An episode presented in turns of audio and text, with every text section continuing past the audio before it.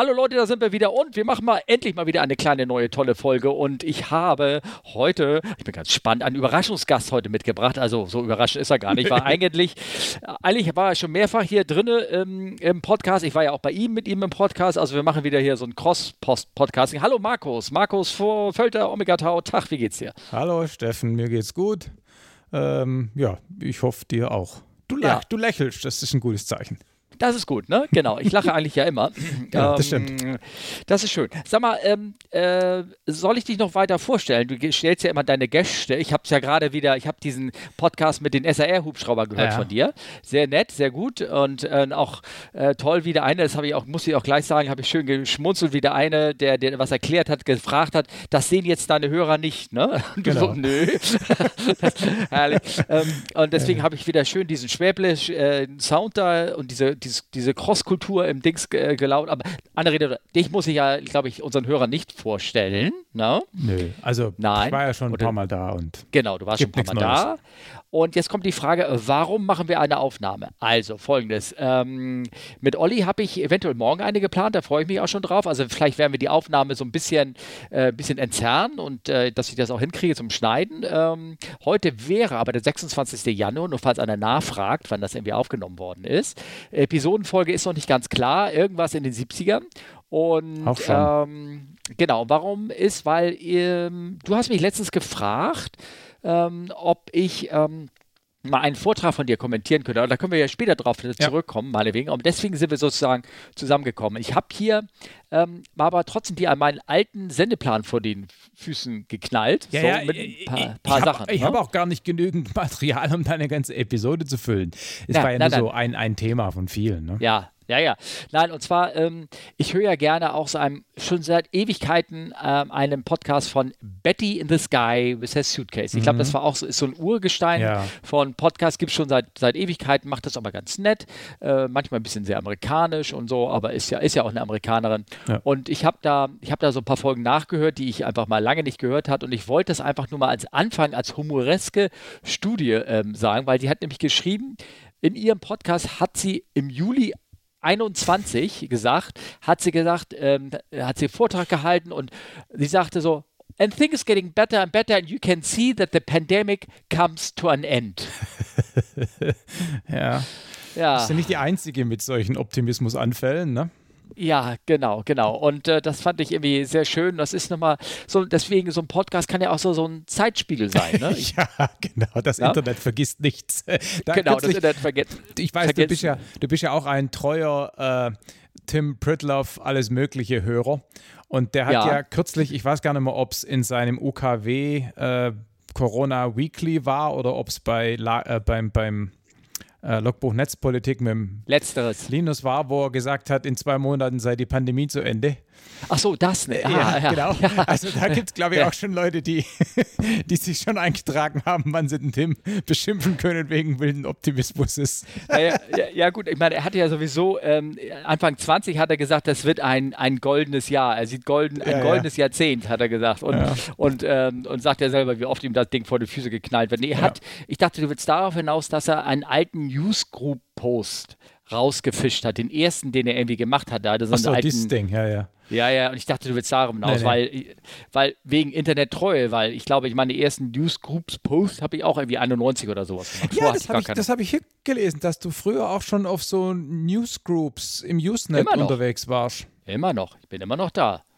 Okay, wow. Kannst du ich, immer noch äh, bei de-recluftfahrt.de oder wie die Abkürzungen sind, okay. kannst du mich, ich bezahle immer noch fleißig den Zehner im Jahr für die Berliner FU oder TU oder irgendwas, dass man da okay. äh, Zugang hat oder irgendwie cool. sowas. Und es gibt auch teure Hörer, wie du ja auch siehst in dem Shownotes, ja, genau, teure Hörer, die drauf. sind mit rübergewandert. Und manchmal kannst du, hast du da immer noch so ein paar alte Haudegen oder Diskussionen, die irgendwie ganz, ganz nett sein äh, können Witzig. oder irgendwie sowas. Das ja. war ja, ich bin ja, also bin äh, äh, leicht jünger als du.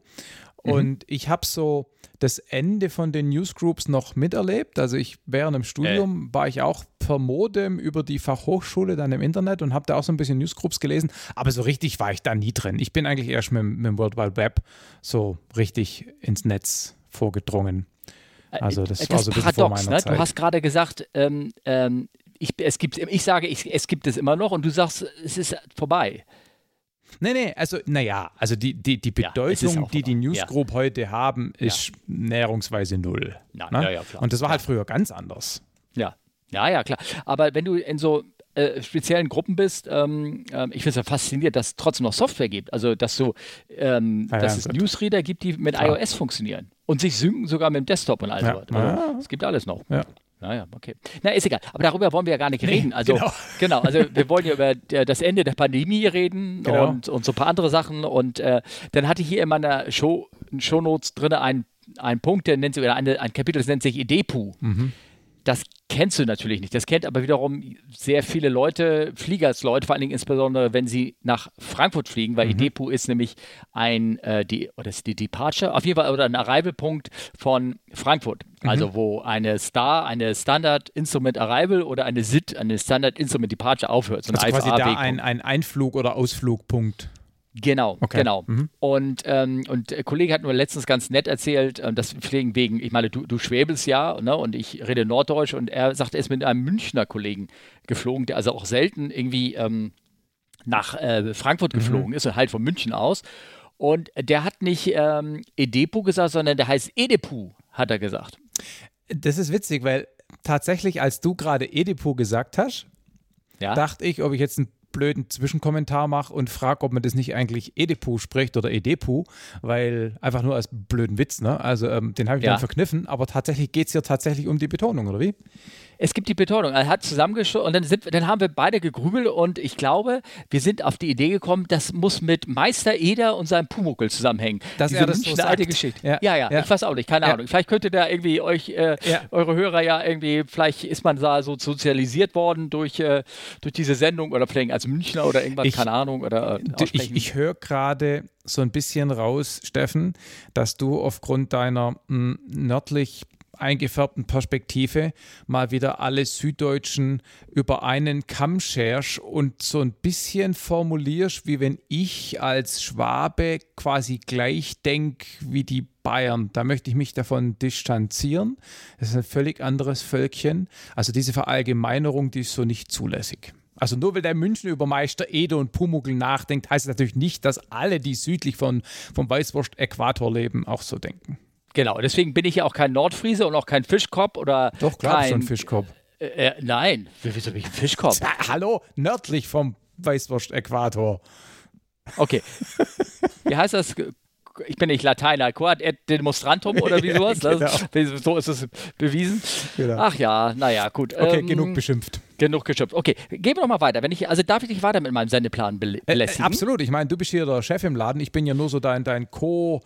Äh, Insofern. Du bist der Fragensteller. Der Fragensteller. Dann möchte ich mal eine Frage stellen. Sag mal, äh, erzähl doch mal ein bisschen was äh, im Kontext äh, von Corona, wie das bei euch so in der Firma läuft und irgendwas scheiße am 11.11.21 äh, 11. 11. passiert, habe ich nur sagen lassen. Möchte ich darüber vielleicht mal ein bisschen was erzählen? Also, nee, das ist, okay okay, er zitiert jetzt hier aus dem Text, den ich ja, da, genau. äh, die ich reingeschrieben habe.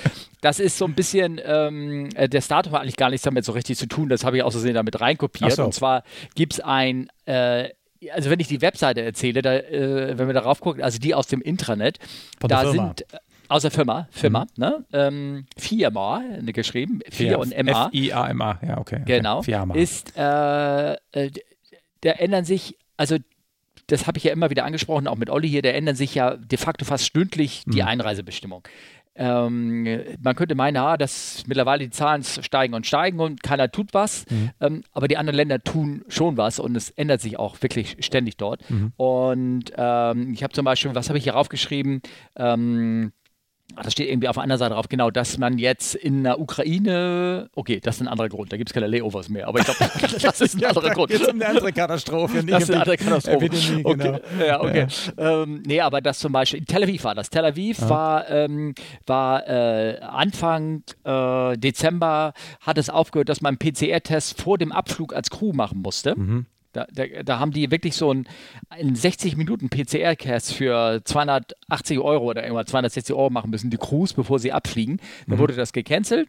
Ähm, man brauchte das nicht mehr, ist so eingereist, jetzt musst du ihn wieder machen. Also mhm. das geht ratz, geht permanent hin und her und, ähm, und damit auch die Plan und in vielen Ländern kannst du als Ungeimpfter gar nicht mehr einreisen. Ja. Die, die Crew selber als solches war ja immer magischerweise durch diese Uniform geschützt, ne? weil sie gelten ja irgendwie als wichtiges Reisemensch und sie konnten immer ein- und ausreisen, ohne großartig jetzt, ja. naja, schon sich an die Regeln zu halten. Das Problem war oft, wenn man zurückkam, naja, und ähm, jetzt hat man sich schon, die Tarifpartner, wie es so schön heißt, mhm. haben sich dann untereinander geeinigt, also einmal die Geschäftsleitung und dann die verschiedenen Abteilungen, Cockpit, Kabine zum Beispiel, mhm. ähm, um jetzt keine Namen zu nennen, ähm, haben sich jetzt geeinigt. Das Cockpit hat gesagt, also wir sagen, dass wir geimpft sind, zum Beispiel.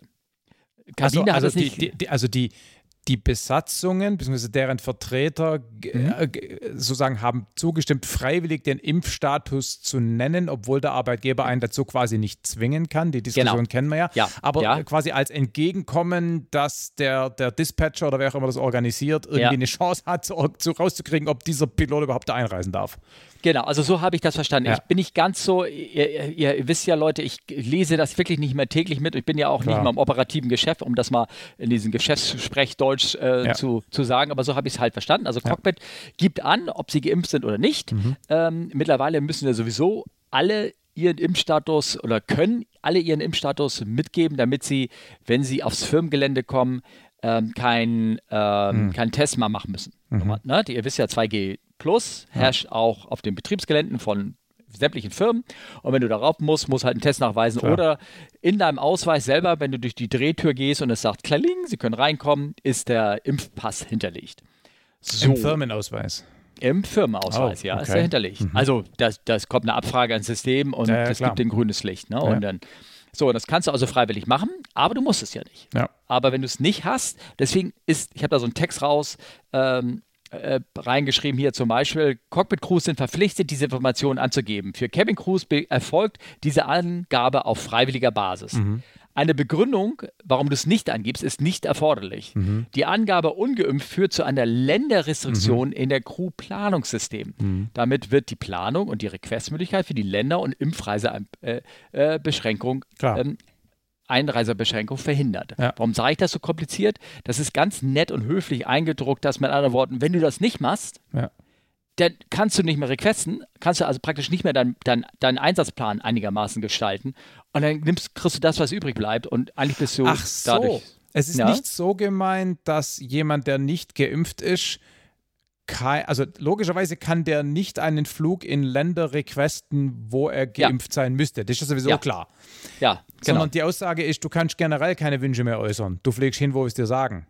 Ja, so ungefähr. Also okay. so, mhm. ähm, also so wird es am Ende hinauslaufen, ja. weil ähm, äh, so ein Umlauf kann, der ändert sich ja. einen Tag vor, ne? Und ja. stündlich und nein, stündlich nicht, aber da, da ist geplant, dass du ähm, wie Beispiel Tel Aviv hin und her fliegst irgendwie mhm. und dann wird kurzfristig geändert und dann fliegst du nicht nach Tel Aviv, sondern fliegst nach Tunis oder irgendwie ja. sowas. Und die Tunesier sagen, ähm, okay, hier reicht dein PCR-Test nicht mehr, sondern hier musst du geimpft sein, um eine Reise zu kommen, auch als Crew. Ja. Und das ist unglaublich kompliziert und unheimlich schwierig für ja. eine Firma, das darzustellen, ja. mit dem ganzen Personal. Ja. also ich persönlich bin ja sowieso der Meinung, wir brauchen eine Impfpflicht. Ich bin aber sowieso der Meinung, dass wir auf jeden Fall eine für bestimmte Berufs Berufsgruppen brauchen, also hier mhm. ne, Mediziner und Pfleger. Und meiner Meinung nach, Prost, äh, wäre das auch... ein Glas reingereicht bekommen ja, die genau. Tür. Meiner Meinung nach wäre das auch für Airline-Crews vertretbar. Ich meine, ihr müsst euch ja auch impfen lassen gegen, was weiß ich, Gelbfieber, wenn ihr in Afrika rumfliegt oder jetzt weiß genau. ein Beispiel, ne? Ne? Ja, ja, und, ja, genau. Und ich finde, das wäre in der Situation durchaus vertretbar, dass es dann einfach eine Pflicht ist. Punkt aus, fertig, Ende. Aber genau. ich weiß, das ist natürlich ein umstrittenes Thema und überhaupt. Ja. Ja, wobei ähm, ich muss so ein bisschen zurückrudern mit der Gelbpflicht, weil du gerade als Beispiel genannt hast. Ich glaube, das ist gekippt. Das ist seit 10, 15 Jahren nicht mehr so. Also ohne jetzt, also nicht, dass ich okay. da, das, also es kann sein, dass das nicht mehr ähm, ja, nicht mehr gilt. Ne? Aber, dann, Aber dann stimmt, gilt die Aussage mit Malaria in irgendwelchen anderen Ländern, wo du ohne Malaria-Impfung nicht einreisen darfst. Oder? Äh, doofe, doofe Nachfrage: Gibt es eine Malaria-Impfung überhaupt? Wird es jetzt arg peinlich? Also, ich meine, eine Bekannte von mir, ähm, nee, Quatsch, das habe ich jetzt verwechselt. Ja, ich glaube auch. Ja, stimmt. Malaria gibt es keine Impfung. Nee. Es, gibt, es gibt Medizin. Der, ach, keine ja. Ahnung. Wir sollten nicht über Dinge reden, über die wir keine Ahnung haben. Das machen wir doch die ganze Zeit. stimmt. ich glaube, bei, bei Fliegereithemen wird es ja. uns eher verziehen, als wenn wir über so Medizinzeug ja, reden. Ja, ja, ja, ja, genau. nee, ähm, ja, du kannst ja alles Mögliche impfen. Ich meine, gegen Tollwut und das ist tierisch teuer und hält nur ein halbes Jahr und also Quatsch. Ne? Du kannst ja wirklich Sachen machen, die. Ähm, ähm, Sachen ist. Ähm, na, zum Beispiel, ähm, ich habe ja auch noch mal so ein, ein, ein, aufgebracht, so was so operationelle Konsequenzen sind. Ich habe dir mal so hier lang aufgeschrieben, also folgendes, da ist folgendes passiert, ähm, um noch mal ähm, so auf diese ganze Covid-Einreisebeschränkung zu kommen. Ähm, ein befreundeter, äh, hier auf meinem letzten, auf, nicht auf meinen, aber auf den letzten Umlauf meiner Frau, äh, wo ich ja mit äh, bin, sozusagen, da der Pörser, der dort war, hat Bilder gezeigt von dem Layover, was er in Shanghai hatte. Mhm. In China geht man vom Flughafen in so einem mit Plastik eingehüllten Bus direkt, also nachdem man einmal total desinfiziert wurde und nochmal ge getestet wurde und nochmal ihm überall die Proben abgenommen worden sind, geht man direkt in sein, in so ein Crewhotel. Er sagte, das sah aus. Du kannst dir vorstellen, wenn die Maler da sind, die mhm. kleben doch am Fußboden überall so, so Plastikfolien ja. hin, ne? Ja. So, und äh, ich weiß nicht, was das irgendwie schützen soll, aber die, die Wände waren, sagen wir, bis so 1,80 Meter hoch, waren sie mit Plastikfolien abgeklebt, der Flur, alles. Mhm. Die Türen waren nochmal mit so einem Plastikvorhang, alles zugemacht. Mhm. Da musstest du reingehen in das Zimmer und äh, hast dich dann da deine 48 Stunden oder noch länger, wie du war, aufgehalten.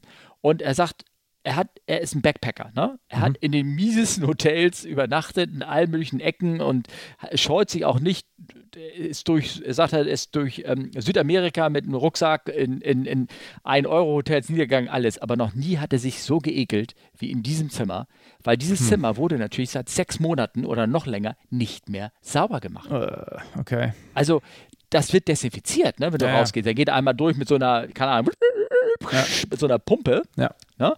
Vielleicht wirft er auch mal so eine Domestos-Tablette äh, ins Klo rein oder irgendwas. Ich weiß es nicht, keine Ahnung. Ja. Aber sonst sagt er, es war wirklich ekelhaft. Die, die Flecken auf dem Teppich und so, das, das war, sagt er, es war wirklich, wirklich furchtbar. Und dann bist mhm. du da drinne, kannst nicht raus. Mhm. Einmal am Tag klopft jemand und dann kommt da so ein Paket mit irgendwie Essen oder sowas. Ja, angeblichem Essen, ja. Mhm. ja. Und äh, sagt er, es ist schon wirklich furchtbar. Und jetzt folgendes: Ich kann ja mal Bericht, äh, ganz kurz hier Geschichte erzählen. Also, ähm, äh, war folgendes passiert: Einreise nach Peking, ein Cockpit und die Reise, da reisen wir ja zu dritt ein als mhm. Cockpit. Mhm. Ähm, ne? ähm, äh, aufgrund der Ruhezeit oder der langen Flugzeit, damit du dann gleich wieder ausreisen kannst am nächsten Tag, ähm, ist einer des Cockpit-Menschen leider positiv getestet worden. Mhm.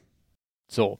Und ähm, äh, das heißt, der bleibt da erstmal in seinem Hotel die nächsten zehn Tage oder wie immer man die denkt, seine Quarantäne da aushalten zu müssen. Mhm. Und dann äh, sind die Crew, aber weil die alle negativ waren, durften sie natürlich am nächsten Tag wieder ausreisen. Mhm. Aber das Cockpit war nur zu zweit jetzt. Mhm. Das kann, so einen Flug kannst du denn machen. Das ist ist kein Problem. Du kannst einen langen Flug auch mit zwei Leuten machen. Nur deine Flugdienstzeit genau. darf eine gewisse Länge nicht mehr überschreiten. Genau, weil die Crew keine Pause machen kann und sich genau. abwechseln. Also ist die Gesamtbruttozeit sozusagen beschränkt. Ja. Genau, richtig. Also das, ich sag mal so zwölf Stunden. Ja, so, genau. das haben wir erstmal aus, aus, der Hüfte geschossen. Und sonst ist eh schon, hättest ist schon krass du lang, aber okay. Ja. Genau, aber sonst hättest du ähm, äh, 14 normal, verlängert 16, mit ja. Kommandantenentscheid 18 ja. Stunden die, Dienstzeit. So, und nun, nun waren die da und ähm, ja, was war passiert? Ähm, der Flieger musste enteist werden, aber auch nicht richtig, weil alles geht ja langsamer zu Corona-Zeiten. Mhm. Auch dort ist das Personal wenig und dann hat das mit den Enteisungen einmal, zweimal, dreimal, keine Ahnung, nicht mehr richtig geklappt. Die Flugdienstzeit wurde gebastelt. Sie hätten also nicht mehr losfliegen können. Das heißt, sie hätten wieder einreisen müssen und den ganzen Scheiß nochmal machen. Mhm. Und am Ende haben sie sich entschlossen, irgendwie an Bord zu übernachten und dann nach zwei Stunden einfach get the hell out of here, weißt du? Und jetzt, jetzt überlegt man auch, jetzt überlegt man dann doch, ach, vielleicht sollten wir das doch überdenken mit der ganzen Sache dann. Ja. Also nur mal so wegen Belastung des, ja. äh, manche Gegenden, da fliegst du einfach hin, steigst aus ja. und fliegst wieder zurück, aber manche Ecken sind echt furchtbar immer noch zu reisen. Ich kann mir vorstellen, dass das natürlich dann auch, ähm, na Stichwort Requesting, dass das bei der Auswahl der Flugziele, die man als Pilot macht beim Requesten, dann eben auch eine Rolle spielt. Nein, ja, also die, ähm, die Sache ist die, ich glaube, hm, China-Flüge sind sowieso freiwillig, auf freiwilliger Basis. Echt? Ne? Okay. Ich glaube ja. Ähm, aber es finden sich ja Leute. Ich meine, die, die, eigentlich die Firma ist ja großartig, ist ja kein, kein, und du willst ja auch, dass sie erhaltet. Die Loyalität beim Cockpit-Personal ist eigentlich sowieso relativ groß. Ja. Also so ja. ist es nicht. Ja. Ähm, es, ähm, ich schätze mal, aus dem Bauchhaus würde ich sagen, zu dieser Sache melden sich ähm, vermehrt äh, Singles mhm. oder Alleinstehende, die es sich leisten können, wenn sie mal dann doch zwei Wochen nicht nach Hause kommen plötzlich. Ja. Wenn du zu Hause drei Kinder hast und äh, eine Familie und dann fliegst du dahin und kommst zwei Wochen nicht zurück, das kann so die Stimmung zu Hause leicht beeinflussen. Ja. ja, genau. Ne? Und ähm, so, und das ist jetzt, ähm, ähm, also, da, also schätze ich mal, ich schieße das mal so aus dem Bauch raus, ne, ja. dass man, dass so sowas ist. Also ich bin auch eher, ich, äh, Gott, von meiner Einstellung her, Ausbilder, alles, das ist sehr viel Freiwilligenarbeit, da bin ich sowieso. Ich bin auch sehr firmenminded gewesen und so sind es halt das, einige auch. Ne? Ja, ja, ja, genau. Ja. Vielleicht ganz kurz, um unseren äh, planlosen Push von vorhin ein bisschen zu korrigieren. Also es gibt natürlich tatsächlich keine Mal Malaria-Impfung, aber es gibt, es, gibt, es gibt vorbeugende Malaria-Medikamente. Ah, das, ja, das ja. hatte ich verwechselt. Ne? Also ja. es gibt nicht nur Kurier hint, äh, Kur hinterher, oder, oder, sondern es gibt vorbeugende Medikamente. Das, das hat mich genau. da verwechselt. Okay, das wollte ich, ich glaube, das alte Zeug war so gesagt haben. Ja, also war das irgendwie die alten Dinger waren das so Reso, nicht Resochin, aber irgendwie sowas so ein altes Zeug, was man früher genommen hat und das deswegen war das ja immer bei bei Cruise, wenn du in Malaria-Gebiete geflogen bist, hättest du es eigentlich eine Woche vorher und ja. drei Wochen hinterher nehmen müssen. Mit anderen Worten, du hättest es permanent nehmen müssen. Ja. Deswegen ja. hat es am Ende keiner genommen mhm. bei mhm. uns von, mhm. von den Besatzungen. Du hast halt aufgepasst, dass du dich nicht hast stechen lassen. Ja, das stelle ich mir interessant vor, wie man da aufpasst. Also ich meine, klar, man kann äh, irgendwie lange Kleidung, weiße Kleidung mm. und äh, Autan viel nehmen mm. und äh, Gin mm. Tonic trinken. Oder war das Einreimen? Ich weiß es nicht genau, irgendwie habe ich das vergessen. naja, äh, ja, genau. Also das sind so kleine Geschichten, die kleine Sachen, die ich so dir aufgeschrieben habe. Ja, ähm, ja, hab, wir ja. haben noch, ne, noch später Fragen. Ich weiß ja, ob du Lust hast, mitzumachen, aber jetzt hast du was in Sendeplan geschrieben. Ja, genau. Also du hast ja schon in der Einleitung kurz erwähnt, ich habe für eine Konferenz, bei der ich ähm, immer wieder mal Vorträge halte, eine Softwarekonferenz, die haben so einen, so einen, so einen, so einen Themenblock, so ein bisschen jenseits der Software und da habe ich eben was eingereicht zum Thema menschliches Versagen und ähm, Fehler und ne, Ursachen von Unfällen, inwiefern ja. die durch den Mensch oder durch die Technik kommen. Da hatten wir auch mal eine Episode bei Omega Tau vor nicht allzu langer Zeit mit dem Lothar Bodingbauer. Und das habe ich halt so ein bisschen aufbereitet. Und da habe ich natürlich als Beispiele auch einiges aus der, aus der Fliegerei ähm, genommen. Und ähm, ein, eine Sache, die, die bei der ganzen Schuldfrage oder, oder, oder Schuld ist vielleicht zu aufgeladen, also bei der Ursachenforschung immer wieder rauskommt, ist, ist, dass man halt sehr oft sagt, der Pilot ist schuld. Also zum Beispiel, wir hatten ja 1900, weiß ich nicht wie viel, 90 Lufthansa 2904. Das war der, der, der A320, der da in Warschau gelandet ist und über die ja. Bahn rausgeschossen ist. Ja. Der technische Grund war, dass na, die Bahn war nass, der Flieger ist äh, bei böigem Wind aufgesetzt, hatte auch ein bisschen Rückenwind, ist da so ein bisschen rumgebounced und hatte so ein bisschen Aquaplaning und es kam halt nicht schnell genug Druck auf die Stoßdämpfer und die Räder sind nicht schnell genug hochgespult. Und ja. aufgrund der Logik in der Flugsteuerung vom 320 hat das Flugzeug quasi nicht festgestellt, dass es auf dem Boden war, eben weil die Signale gefehlt haben und hat deshalb ja. weder Schubumkehr noch Spoiler erlaubt für ein paar zehn Sekunden oder irgendwas und dann wurde die Bahn halt zu kurz. So. Genau. Genau. Und im Nachhinein hat Airbus da ja auch ähm, was umprogrammiert. Also diese Mindestbelastung der Stoßdämpfer hat sich geändert von 6,5 ja. Tonnen auf 2 Tonnen, glaube ich, irgend sowas. Ja. Und wenn man halt äh, dann den Unfallbericht liest, dann steht da drin, ja, das mit dieser komischen Bremslogik ist schon ein Contributing Factor, aber naja, es gab irgendwie Windshear oder generell waren die Verhältnisse halt nicht so einfach und hätten die Piloten sich zum Go-Around entschieden, dann wäre nichts passiert. Ja? Genau, so hätten sie, Hätten sie an dem Tag Urlaub gehabt oder wären sie gar nicht gestartet, wäre vielleicht auch nichts passiert. Oder wenn es nicht geregnet hätte. Also ich fand, muss ich sagen, das da ein bisschen an den Haaren herbeigeholt, die Piloten da jetzt als primäre Unfallursache hinzustellen. Finde ich schwierig. Genau. So. Ja. Wobei sie wurden ja nicht schuldig oder mussten ja keinen Schadensersatz nein, oder nein, es okay. wurden ja überhaupt nicht äh, Fahrlässigkeit oder Grobfahrlässigkeit genau. irgendwie nachgewiesen. Also das nicht. Okay, ne? ja, trotzdem. Ja. Also ich meine, man liest so einen Unfallreport und als, als primäre äh, Schlussfolgerung steht drin, die Piloten waren zu blöd zum Landen. Ja. So. Genau. Sie hätten nicht einfliegen sollen bei dem Wind. Genau. Genau.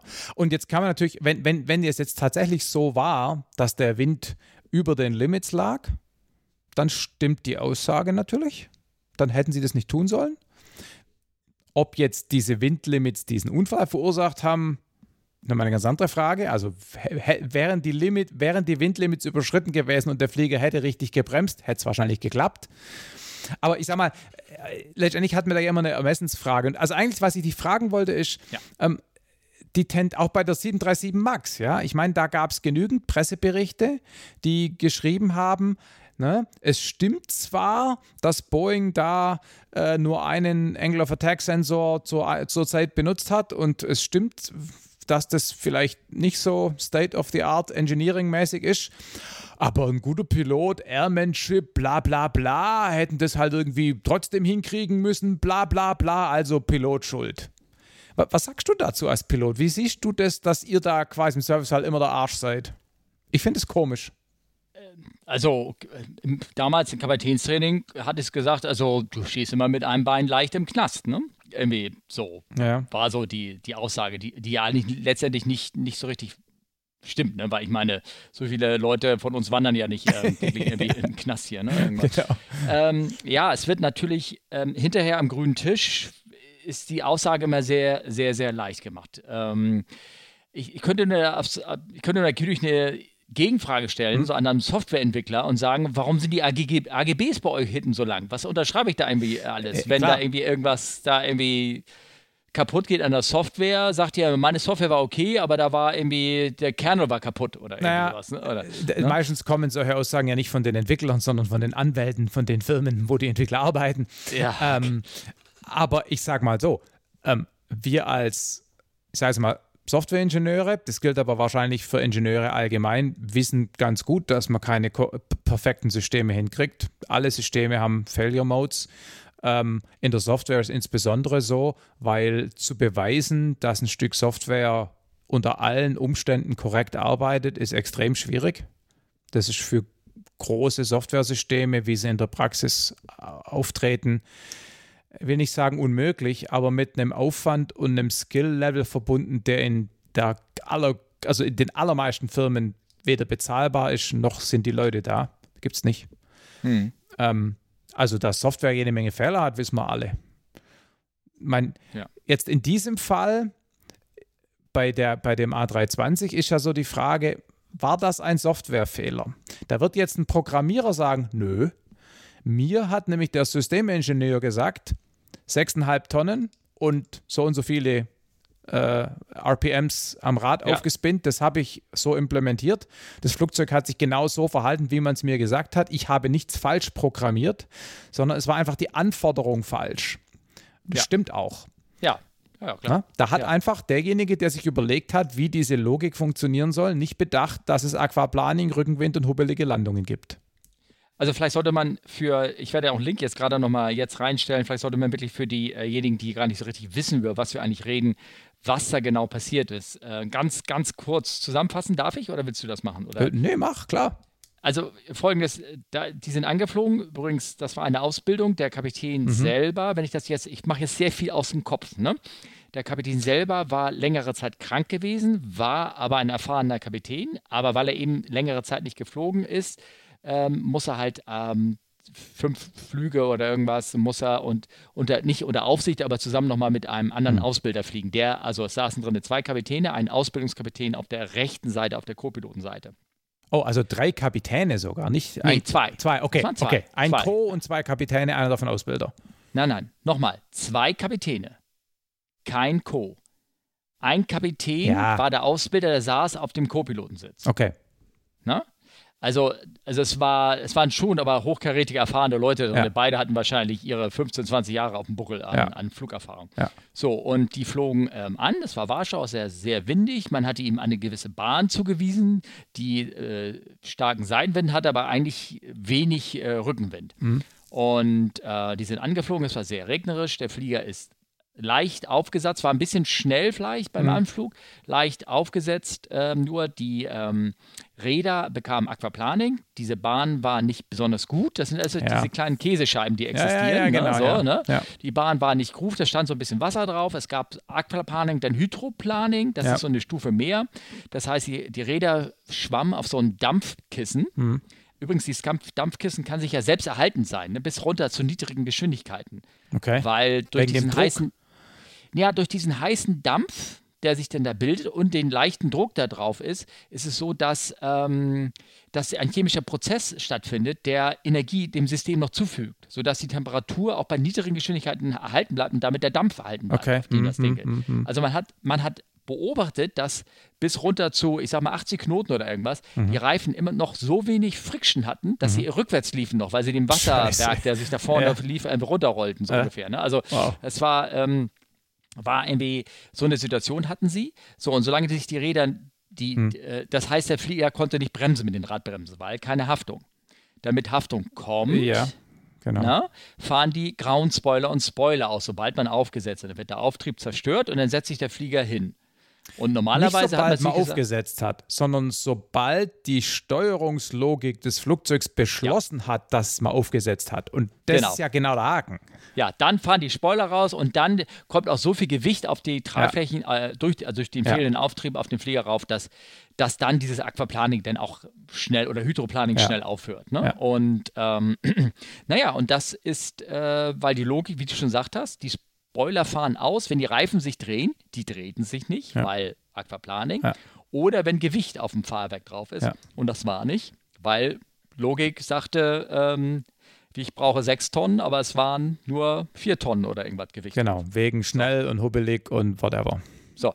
Und äh, letztendlich war aber alles so wie designt und wie zugelassen Ja. und alles so, wie es sein sollte. Und die Bahn hätte normalerweise trotzdem irgendwie ausgereicht, aber die Piloten sind ja da angeflogen. Jetzt fragen sich, muss man sich fragen, ich glaube, darauf willst du hinaus. Das ist ja etwas, was nachher, na, im Nachhinein noch weiter aufgearbeitet wurde, aber gar nicht so in den Unfallbericht reinfließt. Warum sind sie denn angeflogen? Ja, weil für die Piloten war der Wind okay. Also noch in dem Moment. Mhm. Und als der Stresslevel höher wurde, kurz vor der Landung, ich sage mal, keine Ahnung, ob es 30 Sekunden vor der Landung war, gab es dann ein Update von dem Wind, Mhm. ähm, der aber nicht mal an den Piloten übermittelt war. Der sagte so, jetzt ist das Rückenwindlimit überschritten. Das heißt, sie waren definitiv zu schnell durch den Rückenwind. Warte mal, äh, der Wind war, also hä, wie nicht an den Piloten übermittelt? Also wer hatte, der, der Tower hat es nicht übermittelt oder was? Der Tower hat, ähm, man hat das nachher so re rekonstruiert gehabt, der, ähm, der Tower kann ja auch nur das ablesen, was er da sieht, an, von seinen Anzeigen her. seiner Windanzeige, ja? Von seiner Windanzeige her. Also das ist, wie, die, wie ist denn die Windanzeige überhaupt aufgebaut? Weißt Ja. du das?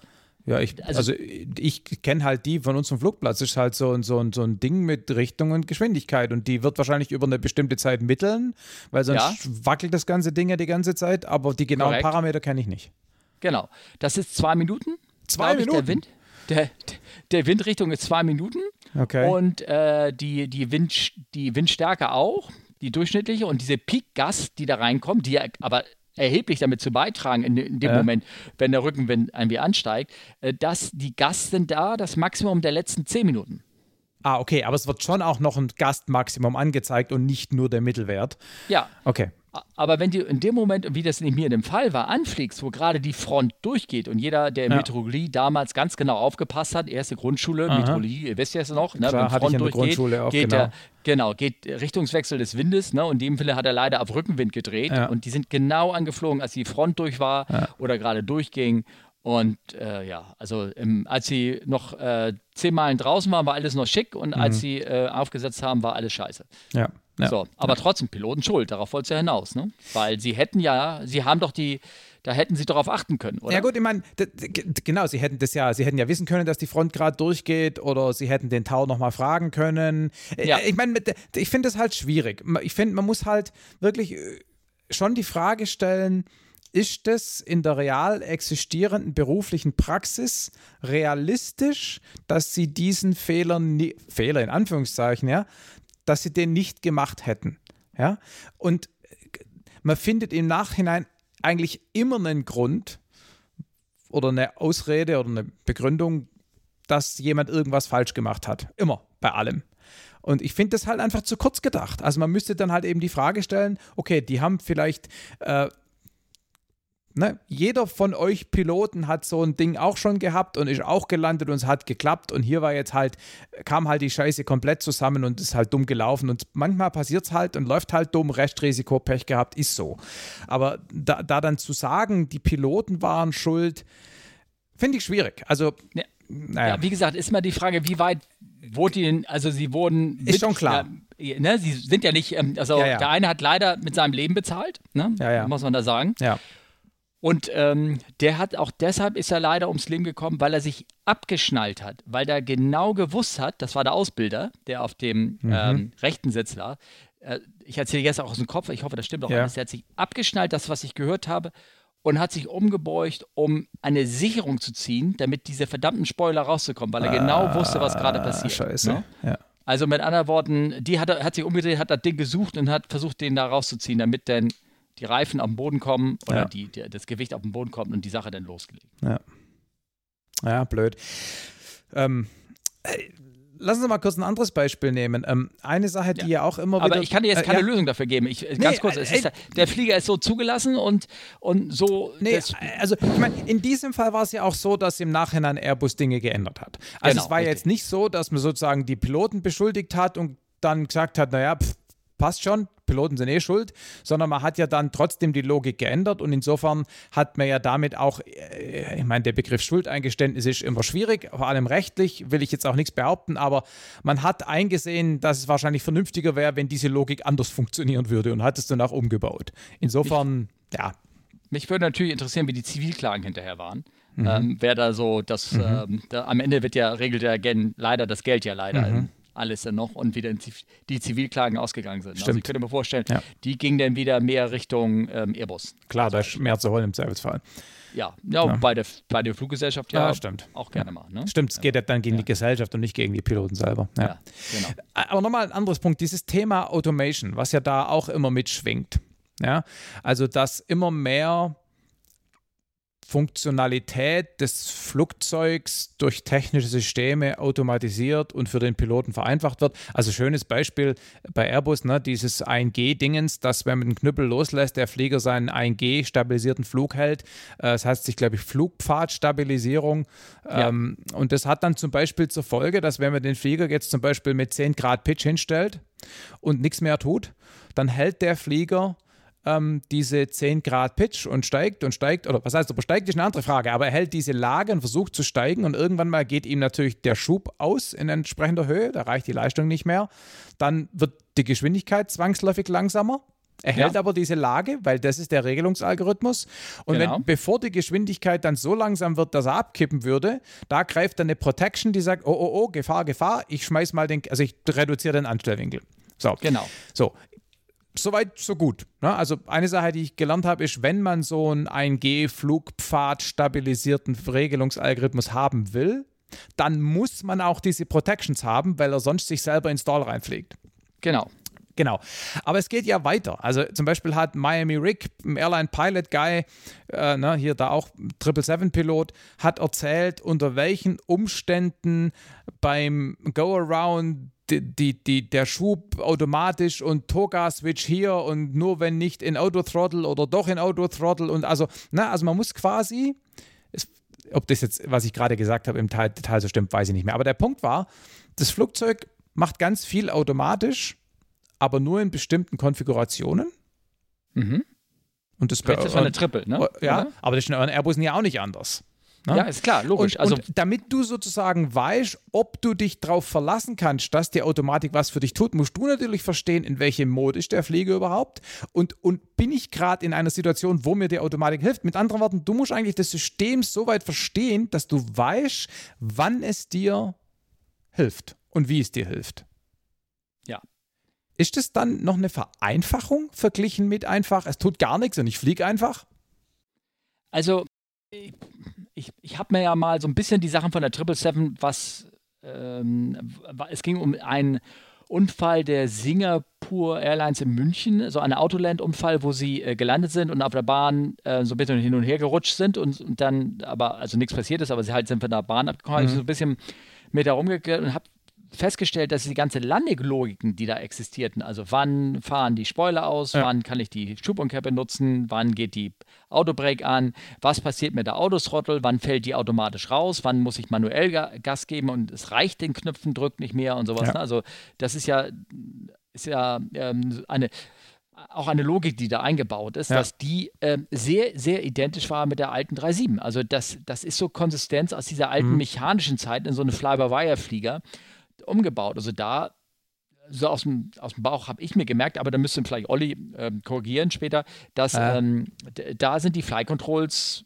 zwar in Form eines Fly-by-Wire-Computersystems vorhanden, aber die Fly-Controls sind noch sehr, was sie auch sind, Ja, konventionell. Ne? da, da ging es mir gar nicht drum. Die Frage war Ja, ja, es ging um die, ja, sozusagen, wie viel Aufwand ist es für euch Piloten, die Systeme so weit zu verstehen, dass ihr wisst, wann es für dich Dinge übernimmt automatisch? Und ist dieses Lernen des, Funkt des Systems nicht auch schon wieder ein Risiko, wenn man es vielleicht falsch versteht?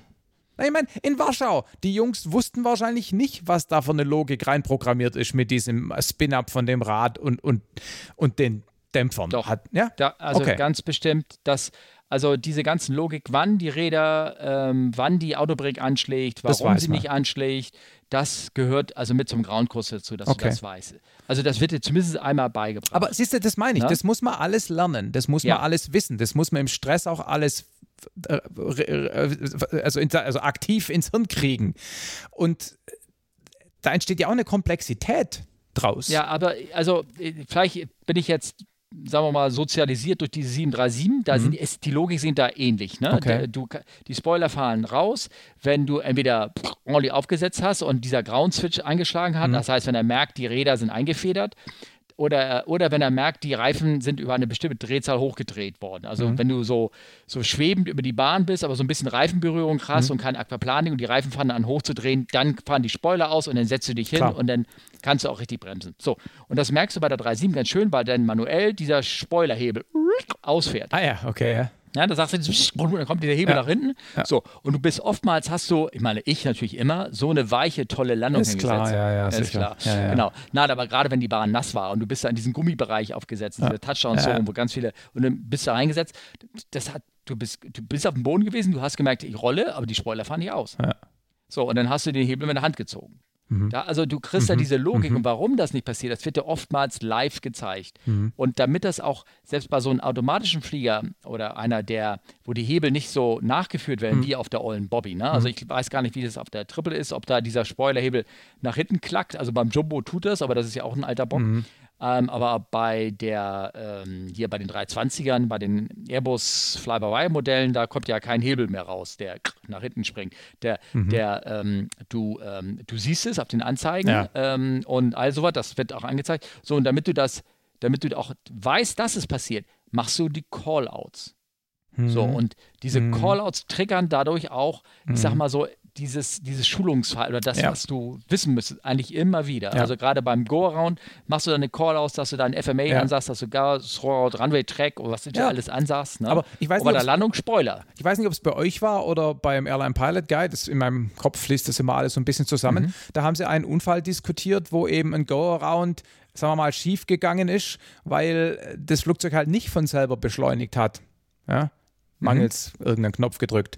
Oder hier die Geschichte, die sie da kürzlich erzählt haben, das weiß ich sicher, das war bei denen, dass ähm, aufgrund von irgendwelchen Einstellungen im, im, im, im, Autopilot-Panel, ähm, Flight Director, ähm, der, der Flieger direkt nach dem Rotate beim Start ähm, den Piloten signalisiert hat, Flight Director-mäßig, äh, sie sollen erstmal horizontal weiterfliegen. Und die haben das aus irgendwelchen bescheuerten Gründen gemacht und sind dann erstmal irgendwie hier bis über die Flugplatzgrenze hinaus, also bis über Wohngebiete, sind die in 75 Fuß rumgeflogen. Ja, das Mein- ist die Emirates gewesen in 777 in äh, Dubai. Also ich meine, das ist schon Ja. oberkrass. Wie kann man sich so auf die Automatik verlassen oder von der Situation so überfordert sein, dass man nicht auf die Idee kommt, hey, wir wollen gerade starten, vielleicht sollte ich mal eine Positive Pitch beibehalten, damit wir irgendwie Höhe machen. Krass, oder? Ich, also, ich glaube, das Ding, das steht auch noch im anderen Sendeplan, dass ich mit Olli das besprechen Okay. wollte, weil es auch um die, um die Feinheiten geht. Aber Ja. war, da weiß ich zum Beispiel auch, dass sie wohl alles richtig, also gebrieft haben. Die hatten die Höhe richtig eingedreht, alles, aber da kam irgendwie ein anderer, ein anderer System-Bug oder irgendwas aber das mittlerweile da rein. Aber trotzdem, das darf ja nicht passieren. Ich meine, das, Nee. das ist, Eben.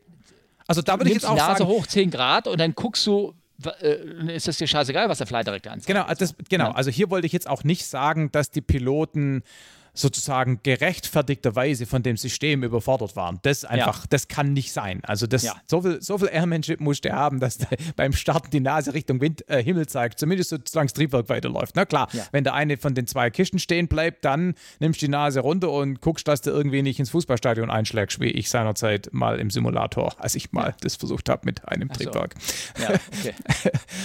ähm, ja, okay. Also du würdest nicht sagen, dass die Systeme so komplex sind, dass es für die Piloten schwierig ist zu durchschauen, wann das System was tut.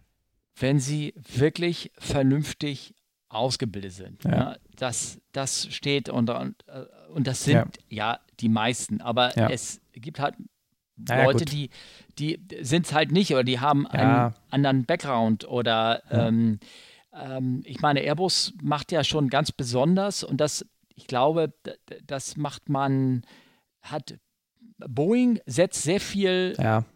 sehr viel mehr voraus, für ihren Flieger zu fliegen, meiner Meinung nach. Also wenn man so die Manuals durchliest, als Airbus. Also Airbus setzt sie auch aus. Die, die beschreiben nicht so viel detailliert, finde ich. Aber, mhm. also wenn ich das so vergleiche, wenn ich so ein, so ein ähm, das FCM, FCQM oder irgendwas von, von A380 durchlege, wobei ich denke, also die Leute, die darauf kommen, die werden schon so gewissen paar Stunden schon geflogen sein. Ja. Aber da sind viele Sachen, wird einfach vorausgesetzt, Brums mhm. aus, was du da machen mhm. kannst. Aber die Sprache, die sie verwenden, ist eine ganz simple mhm. Sprache. Mhm. Ja, gut, klar, ganz soll ja auch von Piloten verstanden werden, ich meine.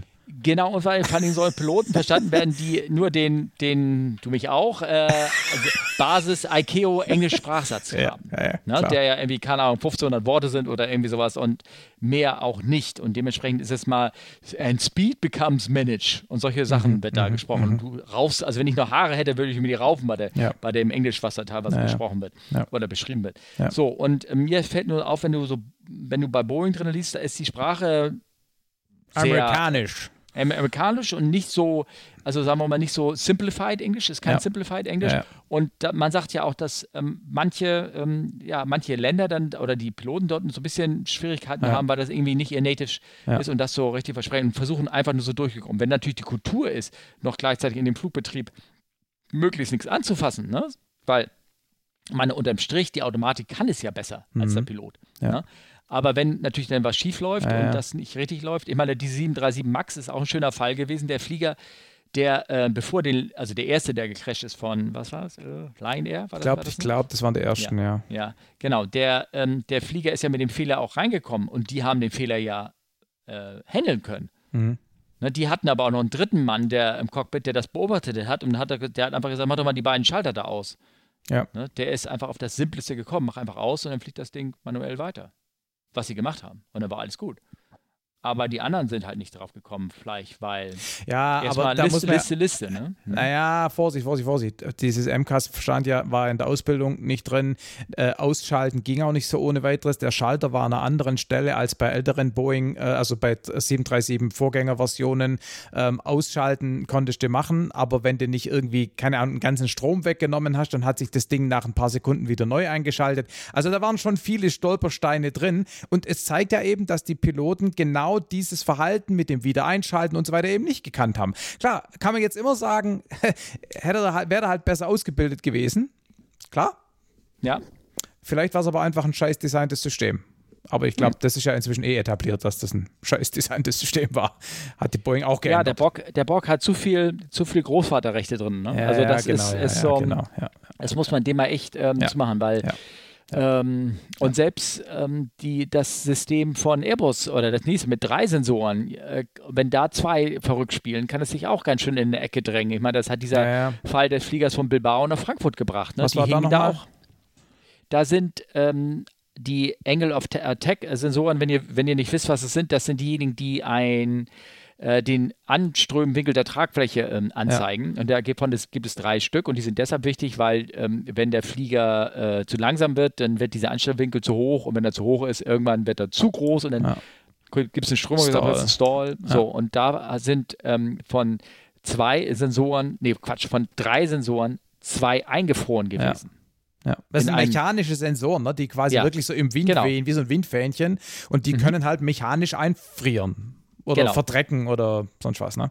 Ja, genau. genau. Und, ähm, und die sind eingefroren auf einem ja. Weg und der, das Autoflight-System hat, äh, oder der, der Flight Warning Computer, derjenige, der eben im Hintergrund, der Watchdog, ne? Mhm. wie heißt das in der, in der Software, der Watchdog ja. da hinten oder was, ja. ne? da hinten aufpasst, dass nichts kaputt geht, der hat dann gesagt, ah, guck mal hier, die beiden, die ähm, sind ja sehr ähnlich und ja, die also zeigen also, an, die ist kritisch. Also genau. ich, ich, ich, blende also, mal den, den richtigen aus. Genau, also normalerweise ja? läuft es halt so, dass man deshalb drei nimmt, dass es eine ungerade Anzahl ist und dann gibt es eben mhm. ein Voting. Mhm. Und die Mehrheit gewinnt, außer, also die, so, solche Systeme ähm, äh, diagnostizieren sich dann auch öfters mal noch selber. Also mhm. solche Systeme, solche, solche Systeme, die als einer von mehreren in so einer Voting-Logik mit, ne, mitspielen, können sich auch selber aus dem Rennen nehmen, wenn sie bei sich selber einen Fehler diagnostizieren. Ja, Natürlich nur, ja. wenn sie dazu in der Lage sind. Wenn dieser genau. blöde Sensor einfach einfriert und zwei sozusagen konsistent einfrieren, ja, ja. dann gewinnt sozusagen die falsche Mehrheit.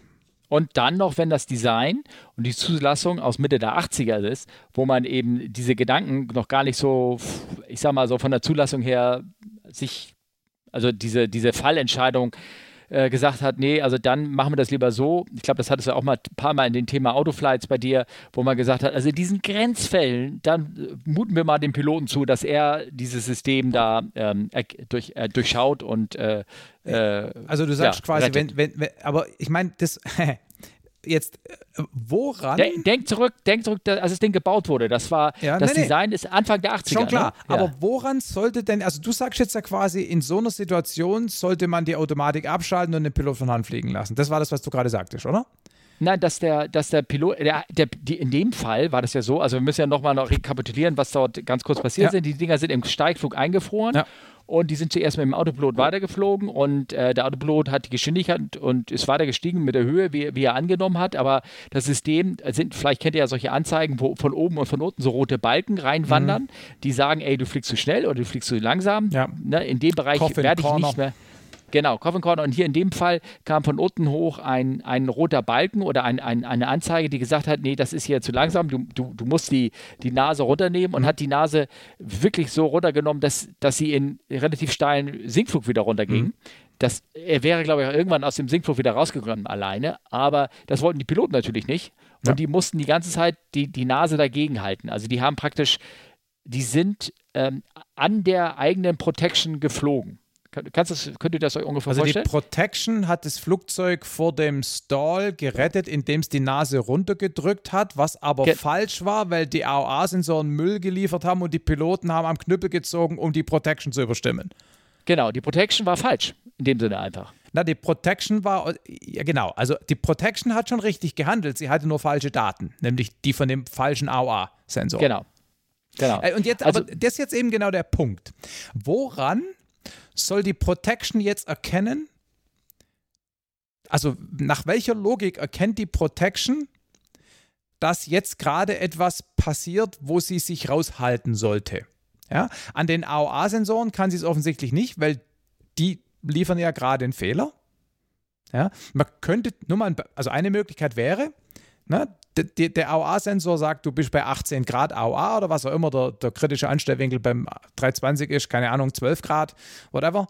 Ähm, also gibt die Steuerung dem Flieger im Rahmen der Protection Nose Down, Pitch Down. Ja, genau. Jetzt muss ja, zumindest nach einer bestimmten Zeit, der Anstellwinkel weniger werden. Ja. Muss er. Ja. Wenn er das nicht tut, was heißt das jetzt? Das kann zum Beispiel heißen, der Sensor ist stuck, so wie es da eben war. Ja?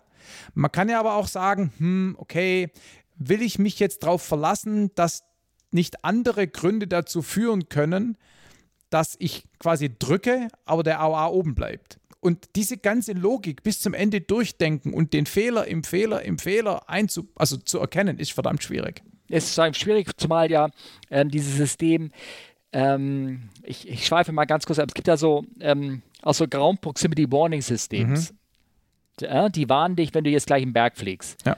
Und da gibt es das alte Basissystem, mhm. Ground GPWS, und ja. es gibt das EGBWS, Enhanced, Enhanced Ground ja. Und Enhanced basiert auf Schickimicki, auf GPS-Positionen, äh, gespeicherte Geländedaten. Mhm. Also der erkennt schon drei Minuten vorher, dass du jetzt gleich äh, in den Mount Everest fliegst. Und, und das alte war einfach ein Radio-Altimeter, der irgendwie gesagt hat, jetzt kommt der Boden.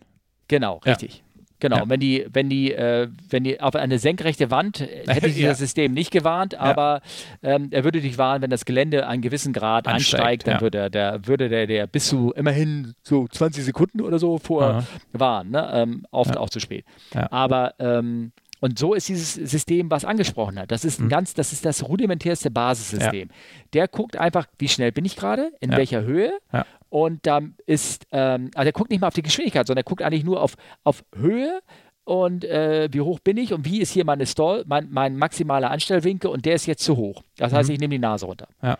Und wenn du einfach die Höhe runternimmst, dann würde auch äh, würde ja dieser diese Limit der, der, der den maximalen AOA, den er fliegen kann, der würde auch wieder ähm, größer werden. Das heißt, die Piloten würden einfach irgendwie wie bitte? Weil er niedriger kommt oder weil er schnell. Wieso weil er niedriger kommt. Der, genau, er ja. kommt niedriger, in dickere Luft. Ja, das genau. heißt, er hm, könnte ja. wieder mit mehrere, größeren Anstellwinkeln fliegen. Und das heißt, die Piloten, wenn sie dagegen steuern würden, dann wieder mehr Autorität kriegen, Authority kriegen mit ihren Flightstick sozusagen. Ja, ja. So, und das Problem hier ist, das ist praktisch so ein Basismode, ne? der, der, der einfach nur verhindern will, Stall oder nicht Stall. Und das erkennen sie über den AOL, über den Anstellwinkel. Du redest jetzt nicht mehr von dem äh, Ground Proximity Warning. Nein, ich rede jetzt wirklich, ah, Entschuldigung, ich, okay. ich, ich, wollte nur einen Vergleich ziehen, ne, okay, ne, wie okay. von einem Basismode so. sozusagen ja, ja, ne, bis ja, so ja. schicki, mancy, fancy, der sagt, nee, ich bin so schwer in der Höhe mit der Geschwindigkeit, das toll ich nicht. Ja, okay. Was der AOA anzeigt, das ist Müll, sondern das ist einfach der AOA ist der Master und der sagt, du stallst jetzt, du bist zu langsam oder hast die Nase zu hoch sozusagen oder der Anstellwinkel zu hoch und der guckt ja auch nicht, wie hoch wirklich die Anstellwinkel ist.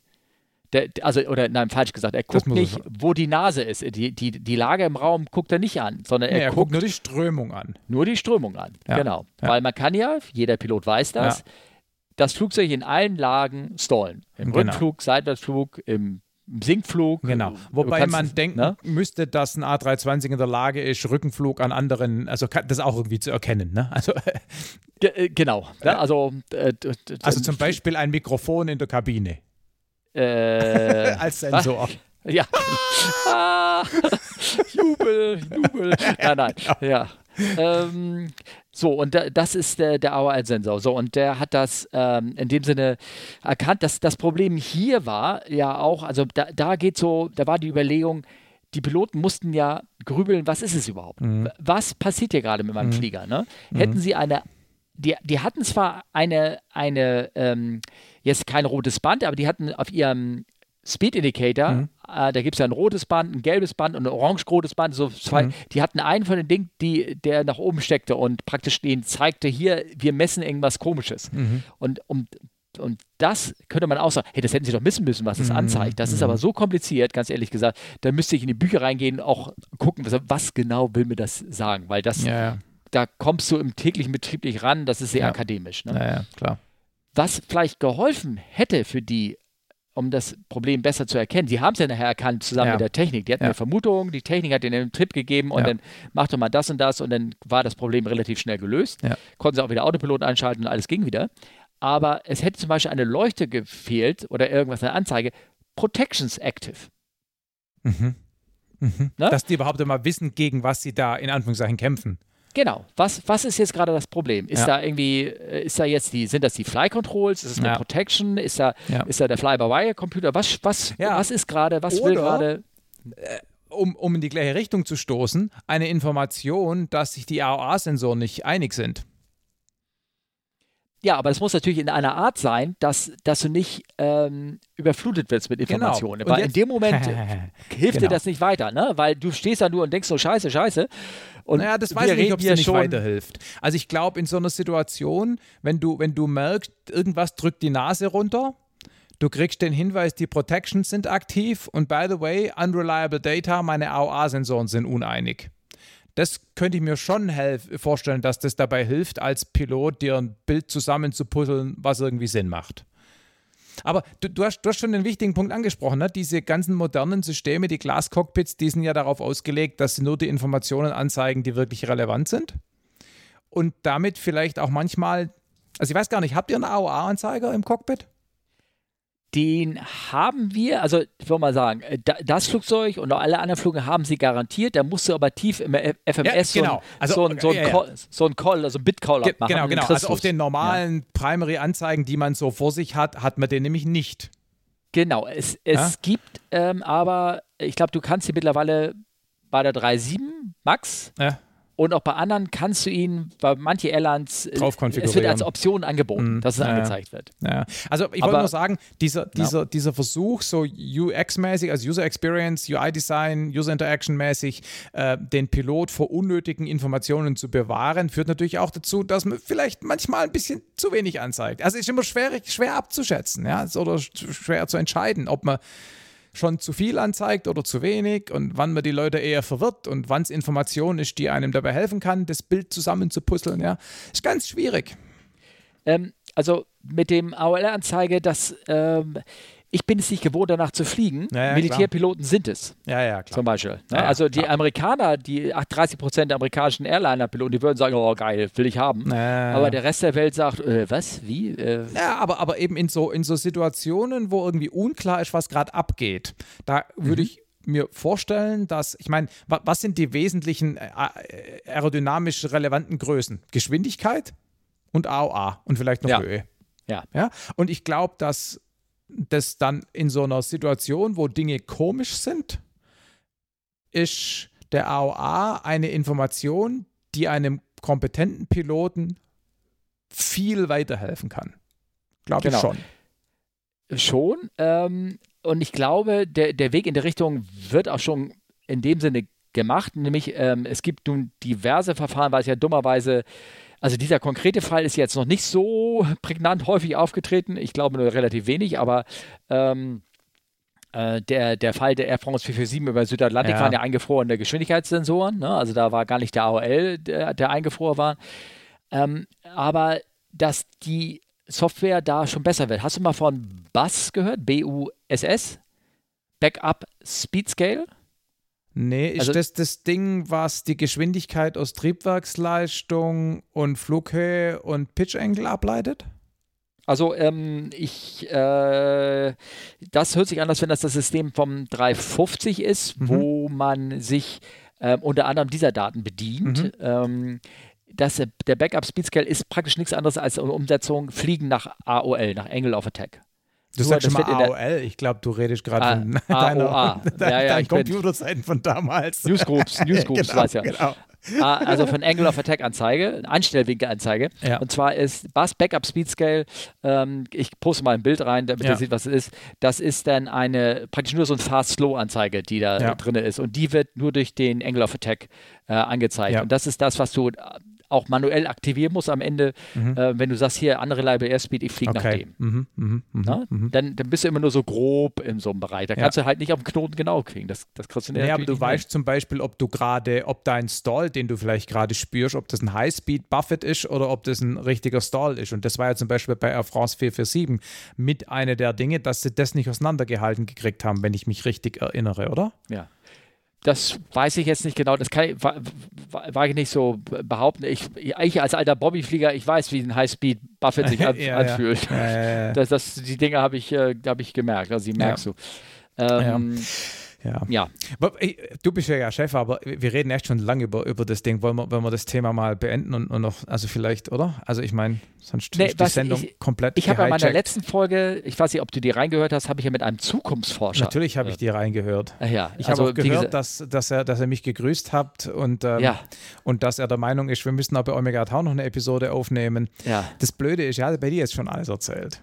Ja. Mein Freund nicht nochmal. Er hat bei dir jetzt ja schon alles erzählt. Jetzt bräuchte ja also. nicht nochmal das Gleiche mit ihm besprechen. Also, ja, ist, ja möglicherweise. Ja. Das, äh, also, was mir nur ähm, auffällt, da war das Thema ja allgemein, diese ganze Automation und Drohnen ja. und so. Und ich glaube, du bist auch einer, der sagt, das kommt irgendwie, klar. Ähm, und ich frage mich, was gibt es da für für die Passagiere, die da drin sitzen. Ich meine, in jeder dusseligen Bahn hast du da so einen Nothammer oder zumindest eine Notbremse. Ja. Welch, was kriegen die damit als Kontrolle rein? Das frage ich mich. Du musst doch in der Lage sein können, als Passagier zu sagen, the big red button, bumm, lande ja, mich jetzt. Das ist wie so, im, wie so im Aufzug, oder? Da gibt es so einen Knopf, kannst draufdrücken und dann dauert es fünf Minuten, dann rede ich mit irgendeiner so Hilfezentrale irgendwie am Ende der Welt und da kommt dann quasi bei Lufthansa, geht dann an ans Telefon und dann kannst du sagen, hey, äh, wir sind hier im Flugzeug und der fliegt immer nur noch Kreise, wir wollen nach Amerika und dann übernimmt ein Pilot manuell vom Boden aus. Keine Ahnung. Aber muss, muss es geben, also wenn du mich fragst. Also jetzt nicht unbedingt ja. so eine, so eine Gegensprechanlage, vielleicht ja schon, ja. Ne? aber ich, zumindest irgendwie so ein knapp so Land Me Now. Und dann, dann sucht er sich einen Parkplatz aus und landet einfach. Ich ne? glaube, diese ganze autonome Geschichte ist echt interessant. Ich glaube, wir sind uns einig, dass es in der Fliegerei wahrscheinlich noch relativ lang dauert, bis da gar ja. keiner mehr drin ist. Ja. Aber dass sowas wie Single Pilot Operations oder vielleicht ähm, Langstrecke mit zwei, wo dann einer im Cockpit äh, einer schläft, während der andere allein vorne ist, statt zu zweit und so. Ja. Da wird sich, glaube ich, schon was tun und das wird ja auch schon zu einer ähm, Kostenreduktion führen. Na? Da sind sie ganz, ganz schwer dabei. Ja. Also der 350 angeblich ist ja der Frachter, genau. A350 Frachter, genau. der soll es ja, dieses Single Pilot Cruise genau. oder irgendwas soll er ja genau, da in dem Sinne bekommen. Ja. Ne? Also das, das, ist auch ganz ja. interessant, bei der Eisenbahn gibt es die Diskussion ja auch. Ne? Wann, wann gibt es den lokführerlosen Zug? Und wenn du dann mal mit Lokführern redest, das ist ganz witzig. Die sagen dir, naja, also fahren kann das Ding prinzipiell schon alleine. Ich meine, Hochgeschwindigkeitszüge, die werden ja sowieso schon über diese linienförmige Zugbeeinflussung quasi ferngesteuert. Da gibt die Strecke ja die Geschwindigkeit vor. Der Zug mhm. bremst von selber runter, ja. Ähm, und Anhalten können sie eh nicht, wenn ihnen ein Reh reinläuft oder ein Auto. Das ist eh vorbei, Bremsweg. Ja, die fahren, fahren nach Instrumenten, kann man sagen. Ne? Die, genau, also genau, ja. Signal geführt ist nichts anderes als der Instrumentenflug der Eisenbahn. Und genau. Signal geführt heißt ja aber immer noch, dass der, dass bei Geschwindigkeiten kleiner 160 guckt ja der Lokführer raus, sieht die Signale, hat seinen Fahrplan und regelt seine Geschwindigkeit selber. Die Strecke hat nur an bestimmten Punkten, wenn man so will, Geschwindigkeitsmesseinrichtungen, wenn man da zu schnell ist, Notbremsung. Und mhm. diese linienförmige Zugbeeinflussung für die Hochgeschwindigkeitszüge, die regelt wirklich kontinuierlich die Geschwindigkeit. Da macht mhm. der Fahrer oder Lokführer eigentlich nichts mehr. Also ich bin ja da auch schon mitgefahren. Ne? Mhm. Aber das Witzige ist, die Lokführer sagen dir alle, lokführerlose Züge, vergiss es die Dinger sind so unzuverlässig, da verreckt ständig irgendwas. Wir sind ständig am Rebooten und, also ich übertreibe ein kleines bisschen. Ja. Aber ja, da gibt es eben viel Wartungsarbeit und deshalb, da wird so schnell nicht passieren, dass da keiner mehr dabei ist. Da muss ein technisch kompetenter dabei sein. Ja, einfach um das Ding im Zweifelsfall zu reparieren. Oder nicht zu reparieren, also um die Fehler zu umschiffen. Also denn, aber trotzdem hört sich das an, als wenn das nur eine Sache ist, um die Operation am Laufen zu halten. Ähm, wenn man sagen würde, man macht es einfach nicht und wenn der Flieger, wenn er da äh, rebooten muss, dann macht er halt eine Bremse und bleibt irgendwie stehen, ja. bis einer vorbeikommt und das, das Ding dann rausschleppt. Ne? Das, das, das könnte sein, ja. Und man könnte ja. natürlich auch sagen, ich sage jetzt mal, dass der Zugchef, also das Personal hinten drin, mhm. noch so eine Zusatzausbildung bekommt im Lok-Rebooten. Ja, und dass der das im Zweifelsfall machen kann. Aber jetzt Sudo mal, Reboot.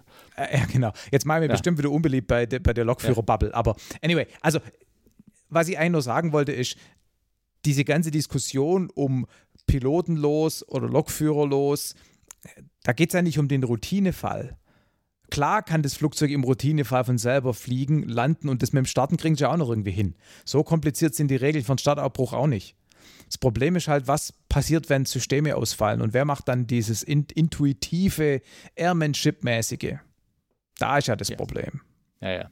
Ja, ja, also es ist, äh, und vor allen Dingen das Rechtliche nachher. Ne? Wer ja, entscheidet die Evakuierung, wo du genau weißt, wenn ja. ich die Evakuierung jetzt mache, werden sich äh, werden fünf Leute von meinen 100 Leuten werden sich die Beine brechen und, äh, ne? und all so weiter. Also das Wobei, also da finde ich, da weiß ich gar nicht, das könnte ja irgendwie der Purser ja schon auch potenziell übernehmen. Also es geht ja nicht darum, dass gar kein Personal mehr in dem Flieger ist. Es muss ja jemand noch, also hinten wird ja immer jemand sein aus Servicegründen. also, ja. Ja, wiederum, das ist das Personal, wo man bis jetzt am meisten gespart hat, ne? Ja. Naja, stimmt schon. Ja, also wo die, die wenigsten irgendwie da drin sind. Aber du wolltest irgendwie weitermachen. Na, ich, erzählt, nein, ne? also ich wollte, ich meine, ja, wir wollen ja auch noch ein paar Hörerfragen beantworten, oder? Ja, und zwar eins, ich, das könnte, ich meine, können wir vielleicht mit dir irgendwie, ähm, du bist doch ja ähm, frischer Pilot sozusagen so mit Funkgerät und all sowas, ne? was meinst so. du genau mit frisch? Ich habe mein BZF vor, was haben wir jetzt, 47 vor 33 Jahren gemacht. Ja, dann sind ja die Ausfallen aus, aus, äh, die Verfahren zum Funkausfall ja noch ganz frisch bei dir im Cockpit, oder? Ja, das ist nämlich eine Frage, nämlich eine indirekte Frage von MK Understroke. Oder wie sagt man? Mainbrain gewesen. Ne? Ah, also, hm der nämlich, ähm, der nämlich gefragt hat, ich halte mir nämlich einen Twitter-Link irgendwie rauf und äh, ich weiß Aha. gar nicht genau, was da, äh, was da passiert war. Äh, müssen wir eigentlich mal draufklicken. Äh, das war so eine indirekte Frage. Und zwar hat er nämlich gefragt, ähm, Moment, ich rufe mal gerade den Link hier auf. Äh, was macht er da weiter? über dem Atlantik, oder? Nee, und zwar, ähm, er hat, gef nee, das war, also wie gesagt, das war ähm, eine Frage, die kam aus irgendeinem Unfall, Vorfall oder irgendwas, wo da pass äh, passiert ist. Und er hat dann gefragt, ja, was macht man eigentlich beim Funkausfall? Einfach weiterfliegen oder wie oder irgendwas? Und, äh, und das ist praktisch eine, eine Hörerfrage gewesen. Mhm. Und ich dachte mir, mit dir als, als jetzt frischer BZF-Inhaber, könnte man das vielleicht irgendwie ganz kurz irgendwie äh, besprechen oder Ja, machen sowas. wir das. Ja. Also die Frage ist, was jetzt was, genau? Was mach, ich meine, was machst du als VFA-Flieger, wenn du keinen Funkkontakt zu deinem äh, zu äh, wie, ne, den ähm, äh, Platz Platz Platzwart unten hast. Platzwart. Du bist ne? echt komplett auf dem Trip. Flugleiter nennt sich das. Flugleiter. Flugleiter. Scheiße, mir fiel das Wort nicht ein. Genau, Flugleiter. Der Platz war nicht fürs Mähen zuständig. Außerdem ja. ist der Liegenschaftsreferent bei uns. Klingt geiler. Oh, oh, okay, gut, alles also klar. Gut. gut. Ja. Naja, also gut, was, was mal bei Funkausfall? Ähm, also, ja. Ja, oder? Ja, genau, die genau. Frage. Richtig. Also jetzt, ich glaube, das kommt erstmal, äh, kommt drauf an, ob das Funkgerät äh, erkennbar ausgefallen ist. Also wenn's, wenn, wenn, wenn das Funkgerät noch an ist, also quasi irgendwas anzeigt und ich vielleicht auch was höre, aber auf meine Anrufe keiner reagiert, da muss ich ja vermuten, mein Mikrofon ist am Arsch oder mein, meine Sendeeinheit. Und was ich da als allererstes mal mache, wenn, wenn ich jemanden rufe, der nicht reagiert, dann rufe ich mal irgendjemand anderen. Ja, ne? genau. Um zu gucken, ähm, hört nur mein Ziel nicht zu. Wenn dann da auch niemand rauskommt, dann, dann muss ich davon ausgehen, dass, wie gesagt, entweder mein Mikrofon oder mein ähm, Funkgerät kaputt ist. Wenn's das, wenn, wenn ich im Doppelsitzer unterwegs bin, dann lasse ich den anderen in sein Mikrofon mal reinschwätzen, dann kann man ausschließen, ob das Mikrofon ist. Und wenn das alles nichts hilft, dann wird man natürlich trotzdem seine Meldungen absetzen, Transmitting Blind, ne, Blindmeldungen. Also wenn ich dann zum Beispiel heimfliege Richtung Flugplatz, würde ich mich trotzdem melden. Ne? Ja, genau. Ne? Ja. Vielleicht hört es doch irgendjemand. Ja. Und ich würde wahrscheinlich aber auch dann in so einer Situation, also jetzt bei uns ist ja so, ich würde einfach passiv gucken, ähm, wer ist sonst noch so da und würde dann einfach zu einem Zeitpunkt landen, wo sonst keiner um den Weg ist. Ich muss ja das nicht genehmigen lassen, ich brauche keine Freigabe. Das genau. heißt, ich habe da erstmal kein Problem. Und genau. im allerschlimmsten Fall mache ich vorher einen Überflug und wackel mit den Flügeln, dann kommt vielleicht auch einer auf die Idee, dass irgendwas komisch ist. Genau. Das ist auch so ziemlich genau äh, das absolute Basisverfahren, was da so beschritten, ne? Mikrofone genau. rein, rausstecken und gucken, ob da irgendwie genau. Ahnung, Wackler drin ist, irgendwas. Und äh, genau. andere Frequenzen ausprobieren kann auch mal sein, ja, ne? dass es genau, irgendwie ja. dummerweise auf der einen Frequenz nicht funktioniert. Ja. Ähm, einen anderen anfunken, vielleicht, klar, weil es ein Kabel locker ist und die Sendeleistung geht über die Antenne nicht richtig raus, das gibt es ja genau. auch. Ne? Und dann kann er am Boden dich nicht hören, aber der, der Kumpel, der zufällig einen Kilometer Luftlinie von dir entfernt ist, der kann dich hören. Ja. Und, ähm, und äh, als WFA-Flieger hast du ja deine Standard-Einflugverfahren, so einen Flugplatz, wo du dich eigentlich auch so einvierteln kannst. In Amerika genau. gibt's, brauchst du gewisse brauchst, gibt es Flugplätze oder Flugzeugtypen, die brauchen nicht mal ein Funkgerät, die fliegen ohne Funkgerät. Ja, das gibt es glaube ich, gar nicht. Ja, genau, hier gehe ich ja. ja, hast du immer Funkgerät. Ist auch immer schön, das zu haben. Ja. Und, ähm, und natürlich äh, geht hier die Richtung, die Frage von Mainbrain geht darauf hin, äh, was macht denn so ein AFA-Flieger, der ja. ja. kontrolliert wird vom Fluglotsen? Nun ja, interessanterweise, der kann erstmal genau das Gleiche machen. Ja. Der kann, der kann äh, rausgucken und sagen, äh, ich erreiche keinen mehr, ich habe alles probiert, ich habe Notfallfrequenzen probiert, ich habe Transmitting Blind gemacht und ich kriege nirgendwo Kontakt. Und ähm, ich fliege ja auch mit meiner kleinen Cessna, meinetwegen AFA unterwegs, weißt du was, ich breche die Sache einfach mal ab. Ich äh, signalisiere das durch den Squawk. Also ein Transponder-Code? Transponder-Code, genau, 7600 ist der für ComFayer sozusagen, den ja. drehe ich ein und vielleicht geht er ja noch und dann wissen alle, also alle Flugrouten zumindest, aha, ja. der, der, der ist, der hört mich oder der kann nicht hören oder kann nicht funken ja. oder irgendwas, ist kaputt. Räumen ihm den Weg frei. Genau, und dann landet er einfach dann in Schwäbisch Hall einfach so oder in, äh, keine Ahnung, Itzehoe oder Rendsburg ja. oder irgendwas, fliegt einfach hin. Wie kommst du jetzt gerade auf Schwäbisch Hall? Keine Ahnung, weil ich doch zufällig gerade einen einen Podcast gehört habe über Rennflieger. Ach, genau, wenn wir da in Schwäbisch Hall waren. Okay, jetzt. Ja, ja, genau. Okay, gut, ja. Gut. Und ähm, genau. Und, äh, und fliegt dann dahin und landet dann. Und äh, dann geht er zum Telefon und ruft da die ja. Flugsicherung an und sagt, hi, ich bin gut gelandet, kannst du meinen Flugplan schließen, alles ist prima. Ne? Ja. ja. Also ich meine, jetzt bei, bei, euch, bei euch Airliners ist es ja aber ja auch so, ihr habt ja nicht nur ein Funkgerät dabei, ja. dann habt ihr oft noch einen Kurzwellenquäker dabei, dann habt ja. ihr CPDLC, wo ihr quasi Textnachrichten schreiben könnt, ihr habt ACAS, wo ihr irgendwie ja. noch irgendwie rumfaxen könnt, manche haben sogar noch ein Satellitentelefon, also dass da irgendwie gar nichts mehr geht, da muss schon viel passieren.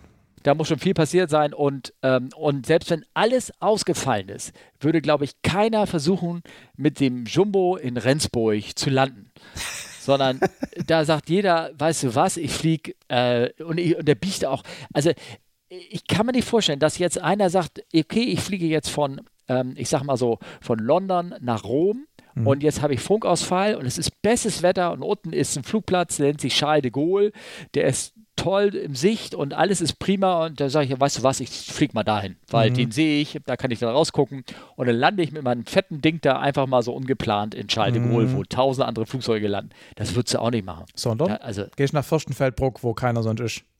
Oder was? Oder du fliegst, machst folgendes, da gibt es ja Regeln dafür, sondern ja. du fliegst gemäß dem Protokoll weiter Aha. nach AFA.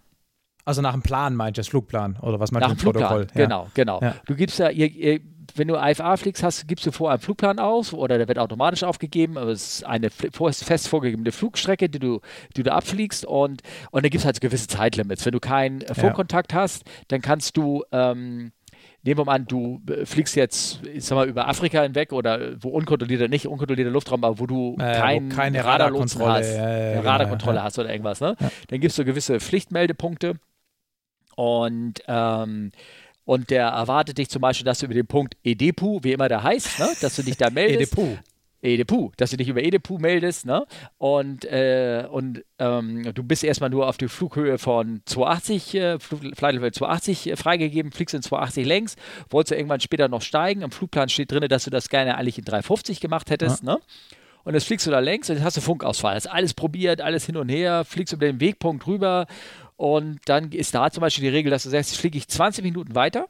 Mhm. In der letzten Höhe, die mir angewiesen worden ist. Das mhm. ist dann der Current Flightplan sozusagen. Und dann ähm, steige ich auf meine im Flugplan angegebene Flughöhe hoch nach 20 Minuten. Achso, weil du ja sonst eigentlich eine Freigabe bräuchtest, die ja. du aber jetzt nicht einholen kannst. Ja. Und dann gibst du dem quasi den Hinweis durch dein Verhalten, ich bleibe ja. auf der Flughöhe obwohl ich eigentlich hoch wollte und genau diese, dieses, dieser Unterschied wird als, oh, der hat wohl keinen Funk interpretiert. Also du hast ja, du hast keinen Kontakt angegeben. Ne? Du bist nicht da, du ja. bist missing, du, du meldest dich nicht. Ja. Ne? Er weiß also nicht, wo du bist. Und dann gibt es für ihn zwei Möglichkeiten. Entweder denkt er, du bist äh, abgestürzt. Ja. Ne? Also er wird aus so einem Safe and Rescue irgendwie so ein, ein Alert-Level eingefangen, hochgefahren. Hubschrauber da so. Gab es kürzlich eine coole Podcast-Episode zu dem Thema, was dann passiert. Habe ich mir sagen ah, lassen. Okay, das, die habe ich nicht gehört, dann wahrscheinlich, oder? Nein, Search and Rescue. Da war, haben die auch mit der Alert-Levels gesagt, Nein, oder? ich sag nur, dann fliegt der Hubschrauber los. Das, das ah. noch, also ich, sorry. Ja, nee, aber na, ich, ich will ja was anderes hinaus. So. Zwar, wenn du, wenn es gibt, wenn, wenn, wenn du nicht, ähm, das, man kann das nachlesen, aber der Malaysian, die über den Südatlantik, Südpazifik da verschwunden ist, hm. da gibt es halt verschiedene Alert-Levels. Der erste ist hm. halt äh, Alert-Stufe 1, weil es beunruhigt, du, du, du hast sie nicht gemeldet, ne? Ja. So, und das heißt auch noch lange nicht, dass du nicht abgestürzt bist, ja, sondern du hast sie nicht gemeldet, sondern dann kommt, geht das Verfahren in Kraft und dann sagen sie, okay, der hat sich, der hätte sich mal wegen über E-Depot melden müssen. Mhm.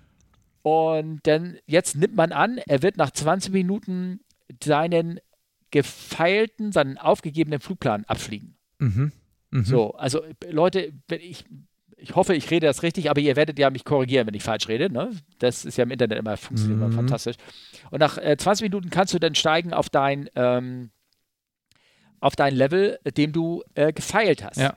In dem Sinne 350, meine ich. Ja. Flugfläche, Flugfläche 350. Ja. Anders ist es, wenn du, ähm, wenn du unter Radarkontrolle bist. Ne? Da, hat, da, kriegst du mal, wenn Direct, jetzt fliegt mhm. direkt nicht mehr nach Edibu, sondern fliegt direkt nach Hamburg oder fliegt on Heading 360 ja. und ich I call you when ready oder irgendwie sowas. Gibt es ja alle möglichen Sachen, ne? wo du dich mal so temporär von deiner Flughöhe so wegbringen oder von deiner. Ja. Ähm, also mit anderen Worten, wenn, wenn du einen Radarlotse hast, dann haben dem seine Anweisung Vorrang vor dem gefeilten Flugplan. Genau, richtig, ja. genau. Aber da irgendwann, jetzt fällt der Funk aus, was machst du dann? Ja. So.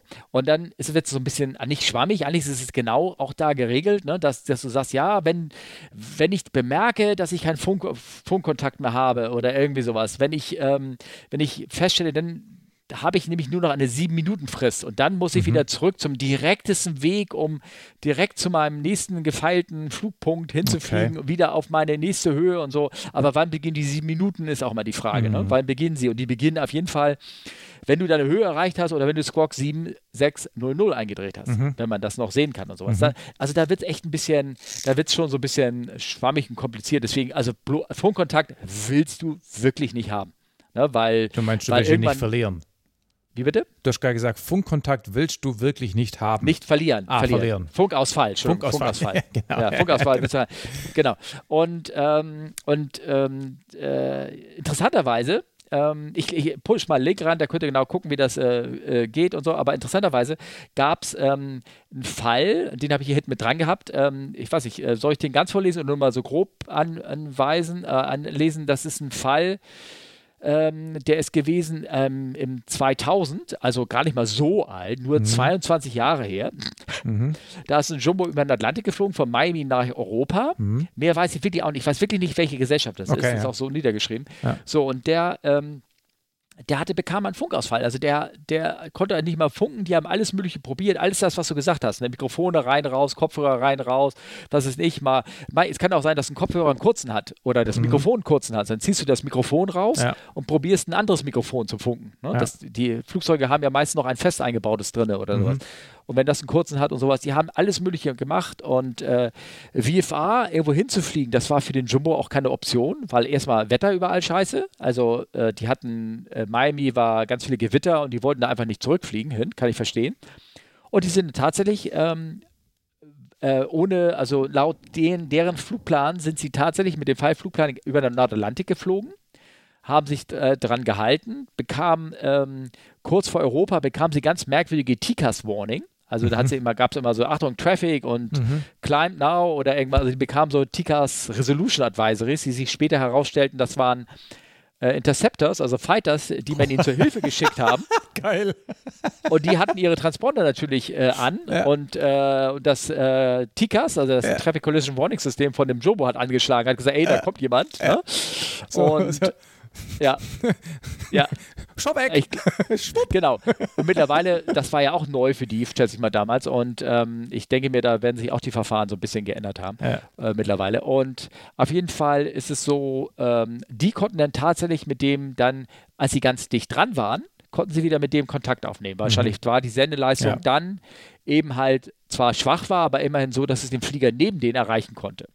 Und dann haben sie Funkkontakt aufgenommen und dann haben die sie reingeleitet zu dem mhm. Flughafen, wo immer der hin wollte ja. und ist dann dahin geflogen. Ja. Das hat dann geklappt. Ja. Und hier, du hast erwähnt, du würdest deine deine Intentions, wie du so schön hast, das, was du jetzt machst, mhm. obwohl du nicht weißt, ob dich jemand hörst, würdest du rausposaunen. Ja. Transmitting blind. Ne? Genau. Nennt sich das. Genau. Und das haben die gemacht und es hat auch immer funktioniert. Also die Fluglotsen wussten ah. also die ganze Zeit Bescheid, was los war. Das heißt, die hatten ein Empfangsproblem.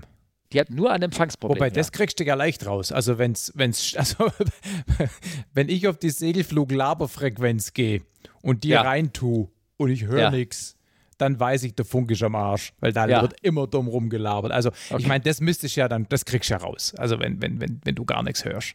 Naja, ja, aber ja, das war es. Die, sie, sie, sie, sie hörten nichts auf keiner Frequenz. Also, sie wussten, sie können nicht empfangen, aber was sie ja nicht wussten, ja, ja, gut. Ja, ob genau. sie senden. Ja, naja, gut, aber da, so, natürlich. Aber dann ist ja nicht die Frage, ob ich noch senden. Also, okay, ich habe schon verstanden. Also, wenn man nicht empfangen kann, dann ja. ist klar, dass man auf jeden Fall blind sendet, weil man daraus ja nicht schließen kann, dass auch das Senden nicht geht. So rum genau, genau. Raus, klar. Ne? Ja, transmitting blind, transmitting blind, ja. this is uh, Aeroflot 45, die, ich bin jetzt da und da, mach das und das und auf Wiedersehen. Genau. Sowas, ne? Die spannende Frage ist ja, wenn man empfängt, aber auf seinen Funkspruch hin keiner reagiert. Ja. Na, da, da ist er dann spannend. Das Na, okay. kriegt man ja dann mit. Das kann, daraus kann man, kann man selber, das kann man selber sich erschließen, wenn man ein bisschen ja, ja, nachdenkt. Genau. Ne? Ja, genau. Aber umgekehrt wird es schwierig. Also da wirst du, du wirst du das nicht äh, feststellen können. Du kannst höchstens, ähm, wenn du, ich sag mal so, es gibt ja so manche ELTs, das sind diese Notsender, die mhm. man hat, so Handgeräte und so.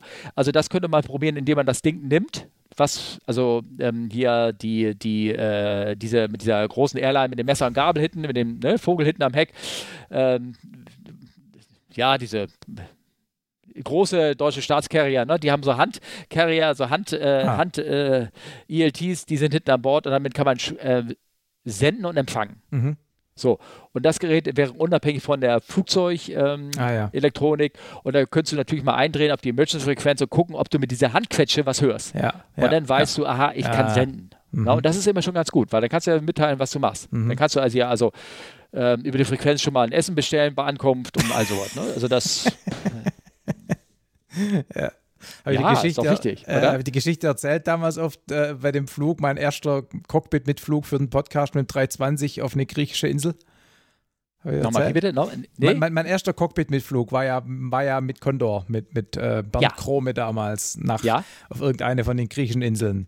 Ja. Und wir sind da eben hingeflogen und ähm, der Co-Pilot war ein Grieche.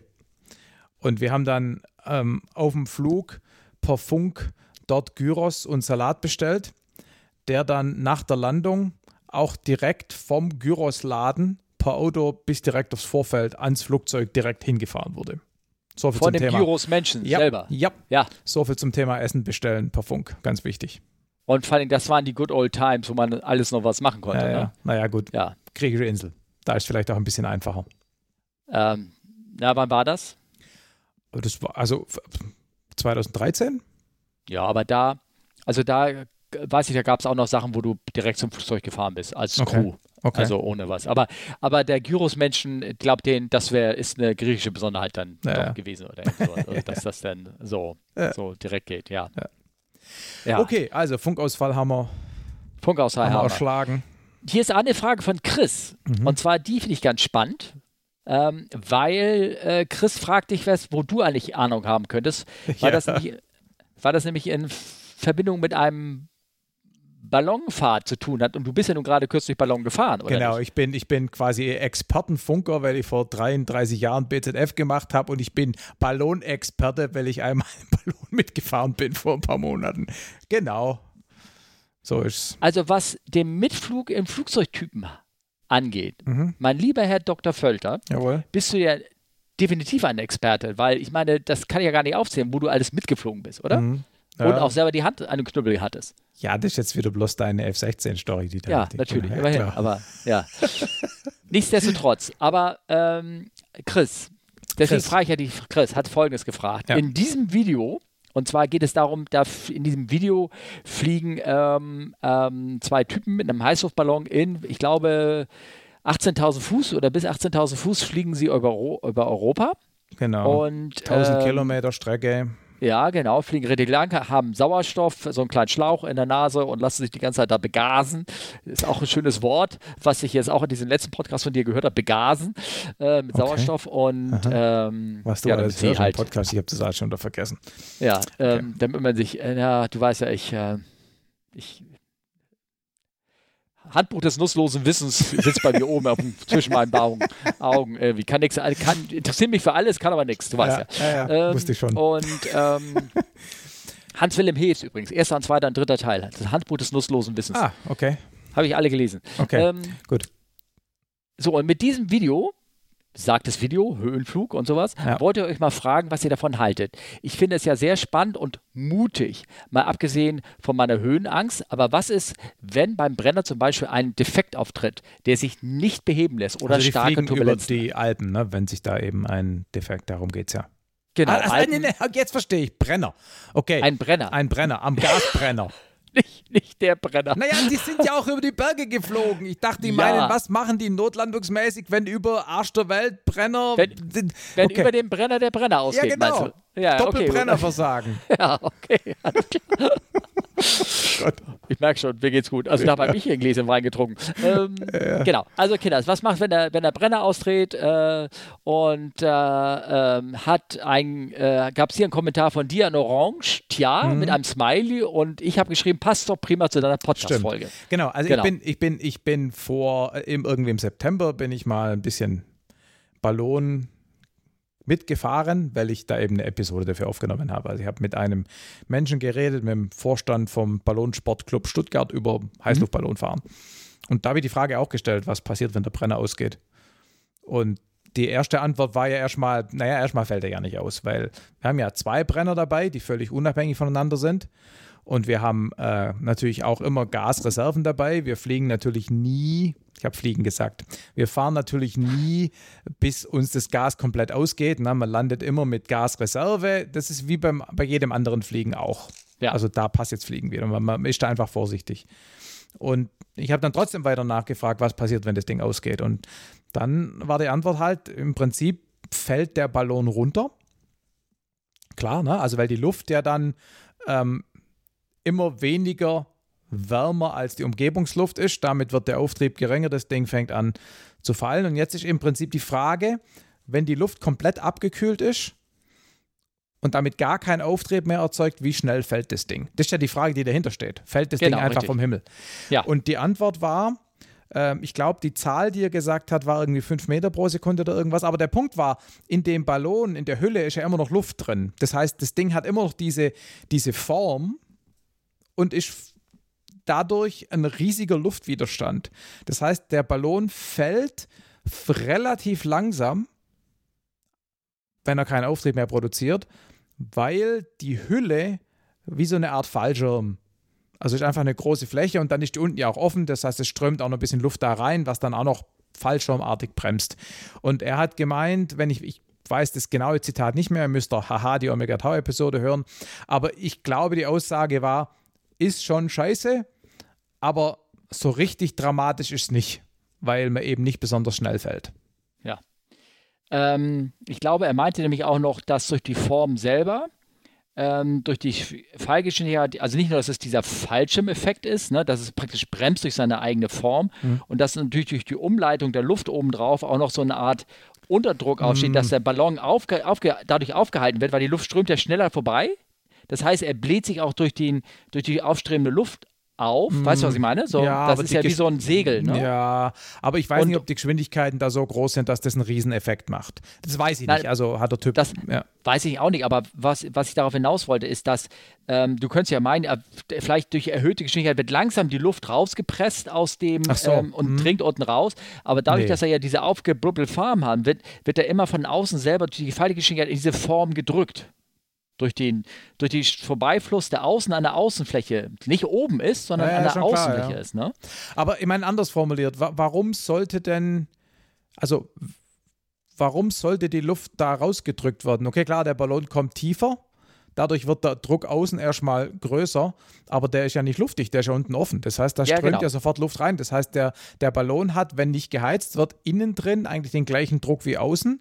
Und wenn er dann fällt, dann strömt ja auch unten zu dem großen Loch, Loch Luft rein. Das heißt, da bläst ihn sozusagen kontinuierlich auf. Also die Sorge, dass der quasi zusammenklappt und seine bremsende Form verliert, würde ich sagen, dürfte eigentlich nicht passieren, oder? Also normal nicht. Und ich glaube, da zielt die Frage aber von Chris auch hin, weil es gibt Fälle, wo das trotzdem passiert ist. Ja, klar. Es gibt immer Fälle, wo, also ich meine, wenn der zum Beispiel aus irgendwelchen Gründen oben diese Luftauslassklappe aufmacht, die haben ja so eine Luftauslassklappe, um ja.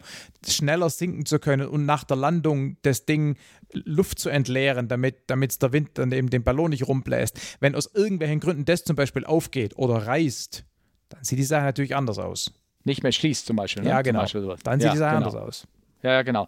Na, es gibt ein, ich habe ein Bild im Kopf, das ist, ich weiß gar nicht, ob wir das, es ist ja ein schöner Podcast hier, der sich ja selten, aber es gibt halt so ein, so ein Video, wo so ein Ballon in Höhenwinden oben reingekommen ist und er, und das meint deswegen wegen Turbulenz mhm. und der hat, ähm, da hat ihm irgendwas, eine, eine, eine punktuelle Strömung, in die er praktisch oben reingefahren mhm. ist, vielleicht so ein Rotor oder ja. irgendwas in der Art, hat ihn praktisch den Ballon einmal oben zu einem Drittel leer gedrückt, nach mhm. unten rausgedrückt. Mhm. So, und damit war, war die Geschichte zu Ende. Mhm. Ja, klar. Weil, also ich, ich wollte damit nicht sagen, dass es keine aerodynamischen Phänomene oder meteorologischen Phänomene gibt, die einem Ballon gefährlich werden. Also Stichwort, äh, ich meine, warum fahren die nicht bei starkem Wind? Das genau. ist nicht nur wegen der Landung. Und ja. Gewitter, ähm, Turbulenz, ja klar, das ist schon klar. Das, das genau, also Turbulenz ähm, als solches, das muss schon eine sehr kleine Mini- lokale Turbulenz sein. Und das kann eigentlich nur sowas ja, sein, wie gesagt, Stahl, ja, Rotor, ja. irgendwas, was äh, ja. in den Bergen auftritt, und, beziehungsweise ähm, Gewitter aber, oder irgendwie sowas. Aber wer ne? bei Föhnwetterlagen oder ähnlichen Starkwinden, wo es Rotoren gibt, Ballon ja. fährt, ja. der muss schon auch, wie soll ich sagen, äh, positiv formuliert, sehr genau wissen, was er tut. Ja. Also da wird, glaube ich, ein normaler Ballonfahrer ein Spear aufmachen statt ein Ballon. Ja, ja, ja. Ja. Es passiert ja auch ähm, relativ, eigentlich sehr selten was. Ja, klar. Im Übrigen ist das gleiche Problem mit Flugzeugen auch, ja. Also mein, du kannst auch mit Starflüglern oder also Flugzeugen äh, in Wettersituationen fliegen, wo es dann halt schief geht. Also ja, pff, ja. Ja, genau. Also, also Chris, ich hoffe, damit haben wir so ein bisschen die, die Frage beantwortet. Ähm, ja, aber ich kann mir vorstellen, diese Höhenangst, beziehungsweise ähm, die Sache einfach in so einem Korb sein und dann runtergucken, das ist schon so ein bisschen eine Sache. Aber lass dir das von ähm, Kollegen sagen. Wir haben bei uns im Board ähm, auch Kabinenkollegen ähm, und äh, Cockpit eher weniger, aber Kabinenkollegen, die haben wirklich echte Höhenangst mhm. und trotzdem fliegen sie im Flugzeug und haben überhaupt kein Problem, aus dem Cockpitfenster ja. rauszugucken, weil in der Höhe ist es so abstrakt hoch, da, ja. da, da äh, macht dir das nichts mehr also, aus. Ne? Äh, wenn ich ähm, äh, quasi an eine, an eine steile Felskante rein, ranlaufe, dann spüre ich auch sofort dieses komische Gefühl im Magen hm. für einen Moment. Ja. Oder zum Beispiel auch, als ich jetzt äh, im Herbst mal auf so einen Baukran hoch bin, ähm, habe ich das kurz gespürt, aber im Flugzeug noch nie weil hm. es einfach nicht vergleichbar ist. Und im Ballon ja. übrigens auch nicht. Also da hat, also mein Gehirn hat den Ballon und den Korb als Flugzeug kategorisiert und nicht als, oh, da geht es runter wie beim Berg. Ja, ja, ja, ja genau. Wo ich glaube, ich habe es, glaube ich, letztes Mal in der Folge irgendwo erwähnt, dass ich, äh, da hat der Kollege, das war im Sommer, mit dem ich da die Fluglehrerausbildung habe, mhm. das war irgendwo so warm, wir sagten, komm, heute fliegen wir mal hoch. Und dann sind wir also in 7000 Fuß, 8000 Fuß und dann saßen wir da in dieser, dieser pifferigen kleinen Cessna da irgendwie drin. Und das war die, die kleine, glaube ich, ne, die hat sich echt hochgequält. Ja. Mhm. Und da habe ich irgendwie auch so drinnen gesessen und habe so runtergeguckt und habe gesagt, also jetzt, äh, also, also ich, ich sag mal so, im, in meinem vorigen Cockpit habe ich hier irgendwie wohler drin gefühlt in der Kiste, wo es natürlich irgendwie abstrakt ist. Das lag aber an dem Essen, das sie dir gebracht haben und an dem ja, Kaffee. Ja, kann natürlich sein. Cappuccino, Cappuccino, genau. Ne? Ja, ja, genau. Okay, gut. Ja. Ähm, ja, ich hoffe, Chris, wie gesagt, wir haben damit deine, deine Frage irgendwie beantwortet. Ich habe hier noch. Wenn, wenn, wenn nicht, wäre der Vorschlag, du fragst jemanden, der sich wirklich auskennt mit dem Thema. ja, genau, genau, genau. Ne? Ähm, ich kann den, ich versuche mal diesen Pfeil rauszukriegen mit der, äh, mhm. dass ich einen Link davon finde, von diesem Jumbo, was kommende Fehler angeht. Und, und ich poste hier, natürlich verlinke ich das mit die, die, die Folge von ähm, Markus, wo er mitgeflogen ist, wo das alles noch ein bisschen erklärt wird und vielleicht auch mit den ganzen äh, Folgen. Sag mal, ich habe noch eine, ich habe noch ein paar gewisse, äh, ich weiß nicht, wie viel Kraft du noch hast. Ne? ich habe mich schon gewundert, wann endlich diese obligatorische Frage kommt, ja. die, du, die du um Olle immer schon nach 10 Minuten Podcast stellst, bei ja. mir erst nach anderthalb Stunden. Ja, wir können Na, schon noch Ich gucke hier auf den Wecker, du hast gesagt um 10 Uhr, ja, jetzt das bin ist ich jetzt eh gerade komplett auf dem Trip, lass uns weitermachen. Ja, oh Gott, also da steht so viel im Plan hier drin. Ne? Nee, du, äh, du, du, bist hier, du bist der Chef. Du bist, du bist der, der Commander. Ja, ich bin okay. genau. Ja, ähm, genau. Du, oh, du hast da was reingeschrieben und zwar über die Hab Delta ich? Alpha Bravo Oscar. Delta. Äh. äh das Hä? ist die 707, Ach, die. die am Hamburger Flughafen stand. Ja. Und die von Tronswick Auktionen verkauft worden ist, mhm. wo ich das verpennt habe. Ich habe auf diverse Sachen geboten. Mich haben mal Kollegen, ja, also nicht, nicht viel, so, Pfleger, so, so, ein Fuffi oder irgendwas, ne? also okay. irgendwie so auf, auf, ich sag mal so, auf so ein Instrument oder okay. irgendwas, ne? Ja. Oder auf, äh, auf das alte Com-Set-Panel habe ich irgendwie geboten, weil das richtig so ein altes Radar-Panel war, das fand ja. ich irgendwie ganz cool. Irgendwas. Ja. Ich habe aber nichts, ich habe es verpennt. Ich habe so, oh, scheiße, ich muss noch nachbieten und dann war es vorbei, ne? Also ähm, ich hätte tatsächlich, ich hätte auch was gekriegt, wenn ich da nur irgendwie zwei, drei Euro, also wenn ich einfach aufgepasst hätte. Ja. Ich wurde gefragt, ob ich denn etwas bezahlen wollte. Wir wollten eigentlich nur im Nachgang nochmal ähm, erwähnen, dass ähm, äh, es gab ja zwei 707. Es gab eine hier in Hamburg, mhm. die war von der Lufthansa, die wurde dem Flughafen, der hat sie auch gekauft oder geschenkt gehabt oder irgendwas, mhm. äh, übergeben. Die ähm, äh, war eben dann aber so rottig gewesen, dass sie, wie gesagt, verkauft haben, in Einzelstücken zersägt und so. Mhm. Eine Schande, wie äh, der Andreas Speth gesagt hatte, der, ja. dieser äh, Flugzeugreporter. Ja. Und dann gab es natürlich die in Berlin, die da ganz hinten verschämt irgendwie schon seit Jahrzehnten im Wald stand und total einbemoost war. Ich okay. weiß nicht, ob du davon mal Bilder nee. gesehen hast. So, und ähm, die hatten sie ähm, zersägt gehabt und so mehr oder weniger in ganzen Stücken verkauft. Also da konntest du das gesamte Cockpit mit der ganzen Instrumentierung kaufen und das ging sofort weg. Das okay. hat sich einer gekauft. Ne? Ja, er hat irgendwie Flugsimulator Hier installiert. Wie bitte? Na, wahrscheinlich ja, hat einen Flugsimulator vorne reingebastelt. Ja. Genau. Und hier hat einer, ähm, hier haben sie sich alles zerpflückt. Wie gesagt, konntest du einzelne Instrumente versorgen. Und da stand jetzt, wie gesagt, nochmal drin, dass das Ding konnten sie nicht verkaufen. Also keiner wollte dieses olle Cockpit haben. Okay. Und jetzt, nachträglich, hat sie dann doch irgendeinen einen Bieter irgendwie gefunden und hat das Ding dann irgendwie gekauft. Und deswegen wurde ich gefragt, ob ich das war. Ach so, jetzt ob ich, ist das Jetzt kommt äh, schließlich der Kreis, ja. ob ich das olle 707 Cockpit irgendwie hier in Hamburg gekauft habe. Nein, habe ich nicht. Okay, gut, Nein. hätten wir das auch geklärt hätten wir das geklärt. Aber gibt, gibt, gibt ja so Verrückte, ne? Also kürzlich hat einer irgendwie einen Harrier gekauft ohne Triebwerk und äh, schön gemacht und sich in den Garten gestellt. Das ging irgendwie übers Netz. Ich glaube, das habe wir auch hier, hier im Podcast, glaube ich, berichtet darüber. Ja, das kann irgendwann. sein, dass ich es da mitgekriegt habe. Ja, genau. genau. Also ich meine, es gibt ja immer, die kaufen sich, der hat ihn, glaube ich, nachgebaut, ne? Nee, oder sowas. Oder? oder ich oder mein, hat er hatte nur den Rahmen und hat alles andere aber nachge dann nochmal die ja. Sitze sich zugesteigert ja, und ja. all sowas und irgendwie. Ich habe ja vor längerer Zeit auch mal eine Episode über einen Harrier gemacht und das habe ich mit jemand gemacht, der als Privatmensch einen funktionierenden Harrier für Airshows fliegt. Also der hat sozusagen privat einen fliegenden Harrier. Also demilitarized, also ne, die Waffensysteme sind ausgebaut worden, aber er hat einen voll funktionsfähigen Harrier geflogen.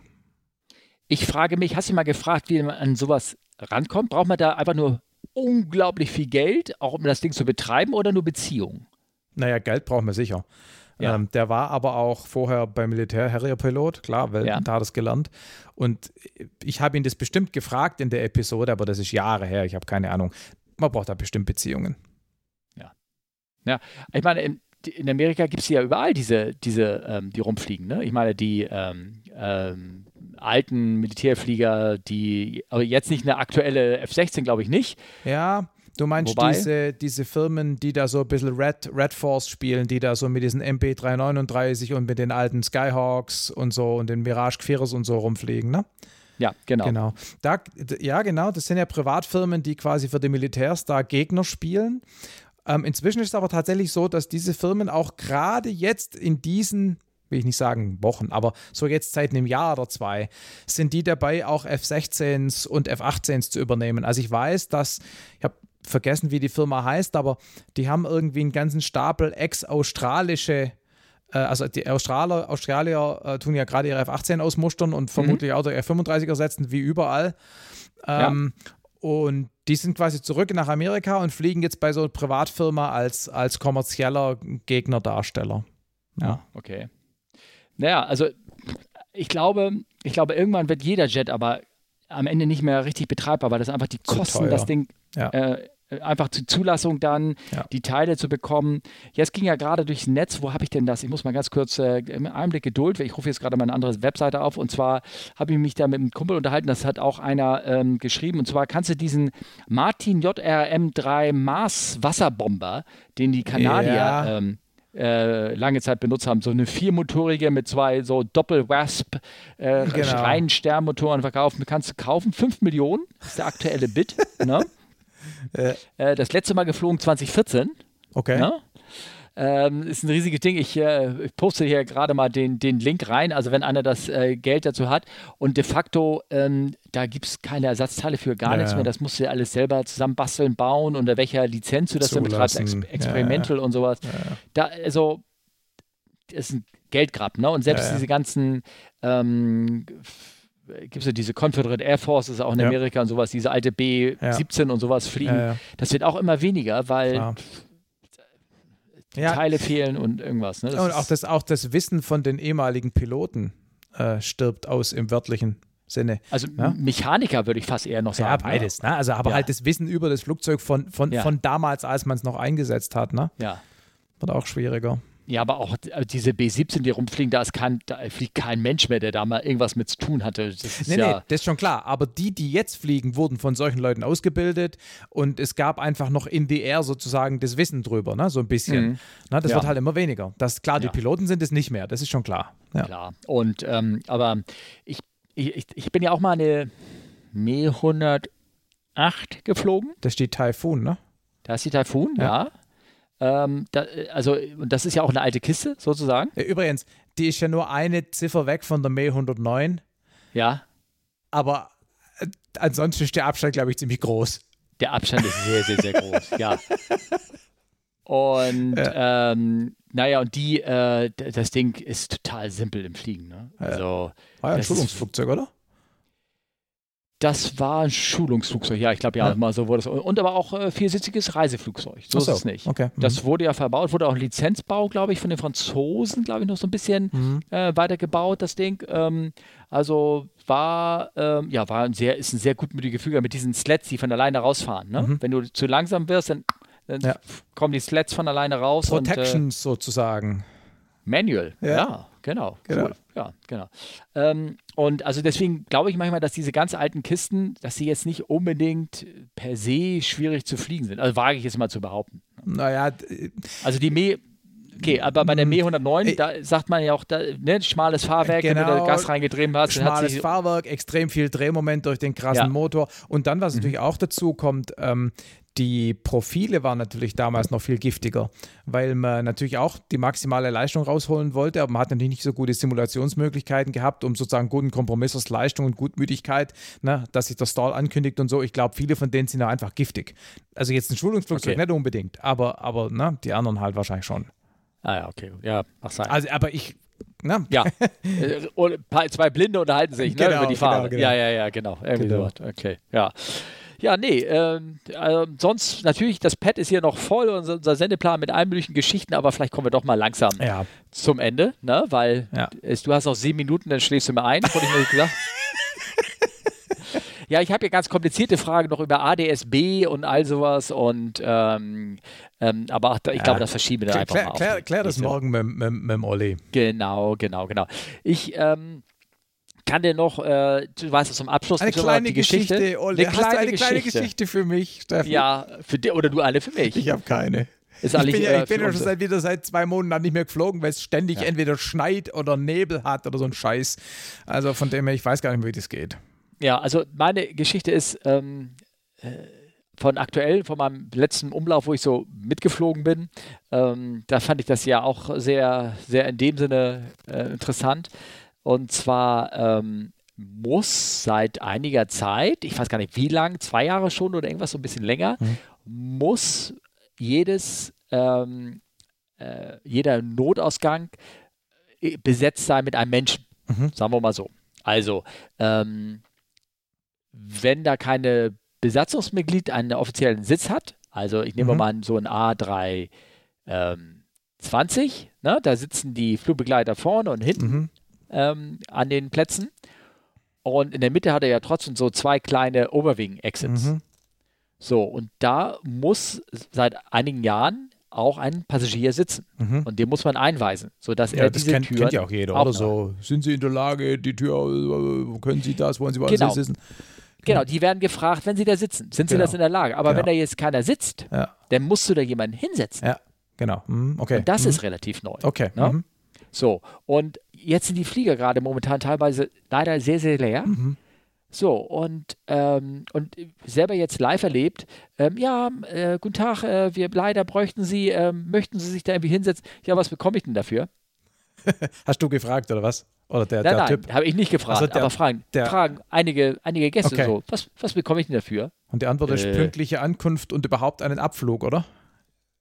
Also, also ja ja, ich meine, mittlerweile, Gott, meine, alles ist ja mittlerweile ein Bargen, eine, Hand, ja, ja, eine Verhandlung irgendwie, irgendwie geworden. Ne? Ähm, kriegt er eine, weil, also früher könntest du sagen, ja, ich, äh, du kriegst die Cola wie sonst auch, aber mittlerweile kostet ja alles was an Bord. Ja. Außer du willst ein Wasser, kriegst du kostenlos.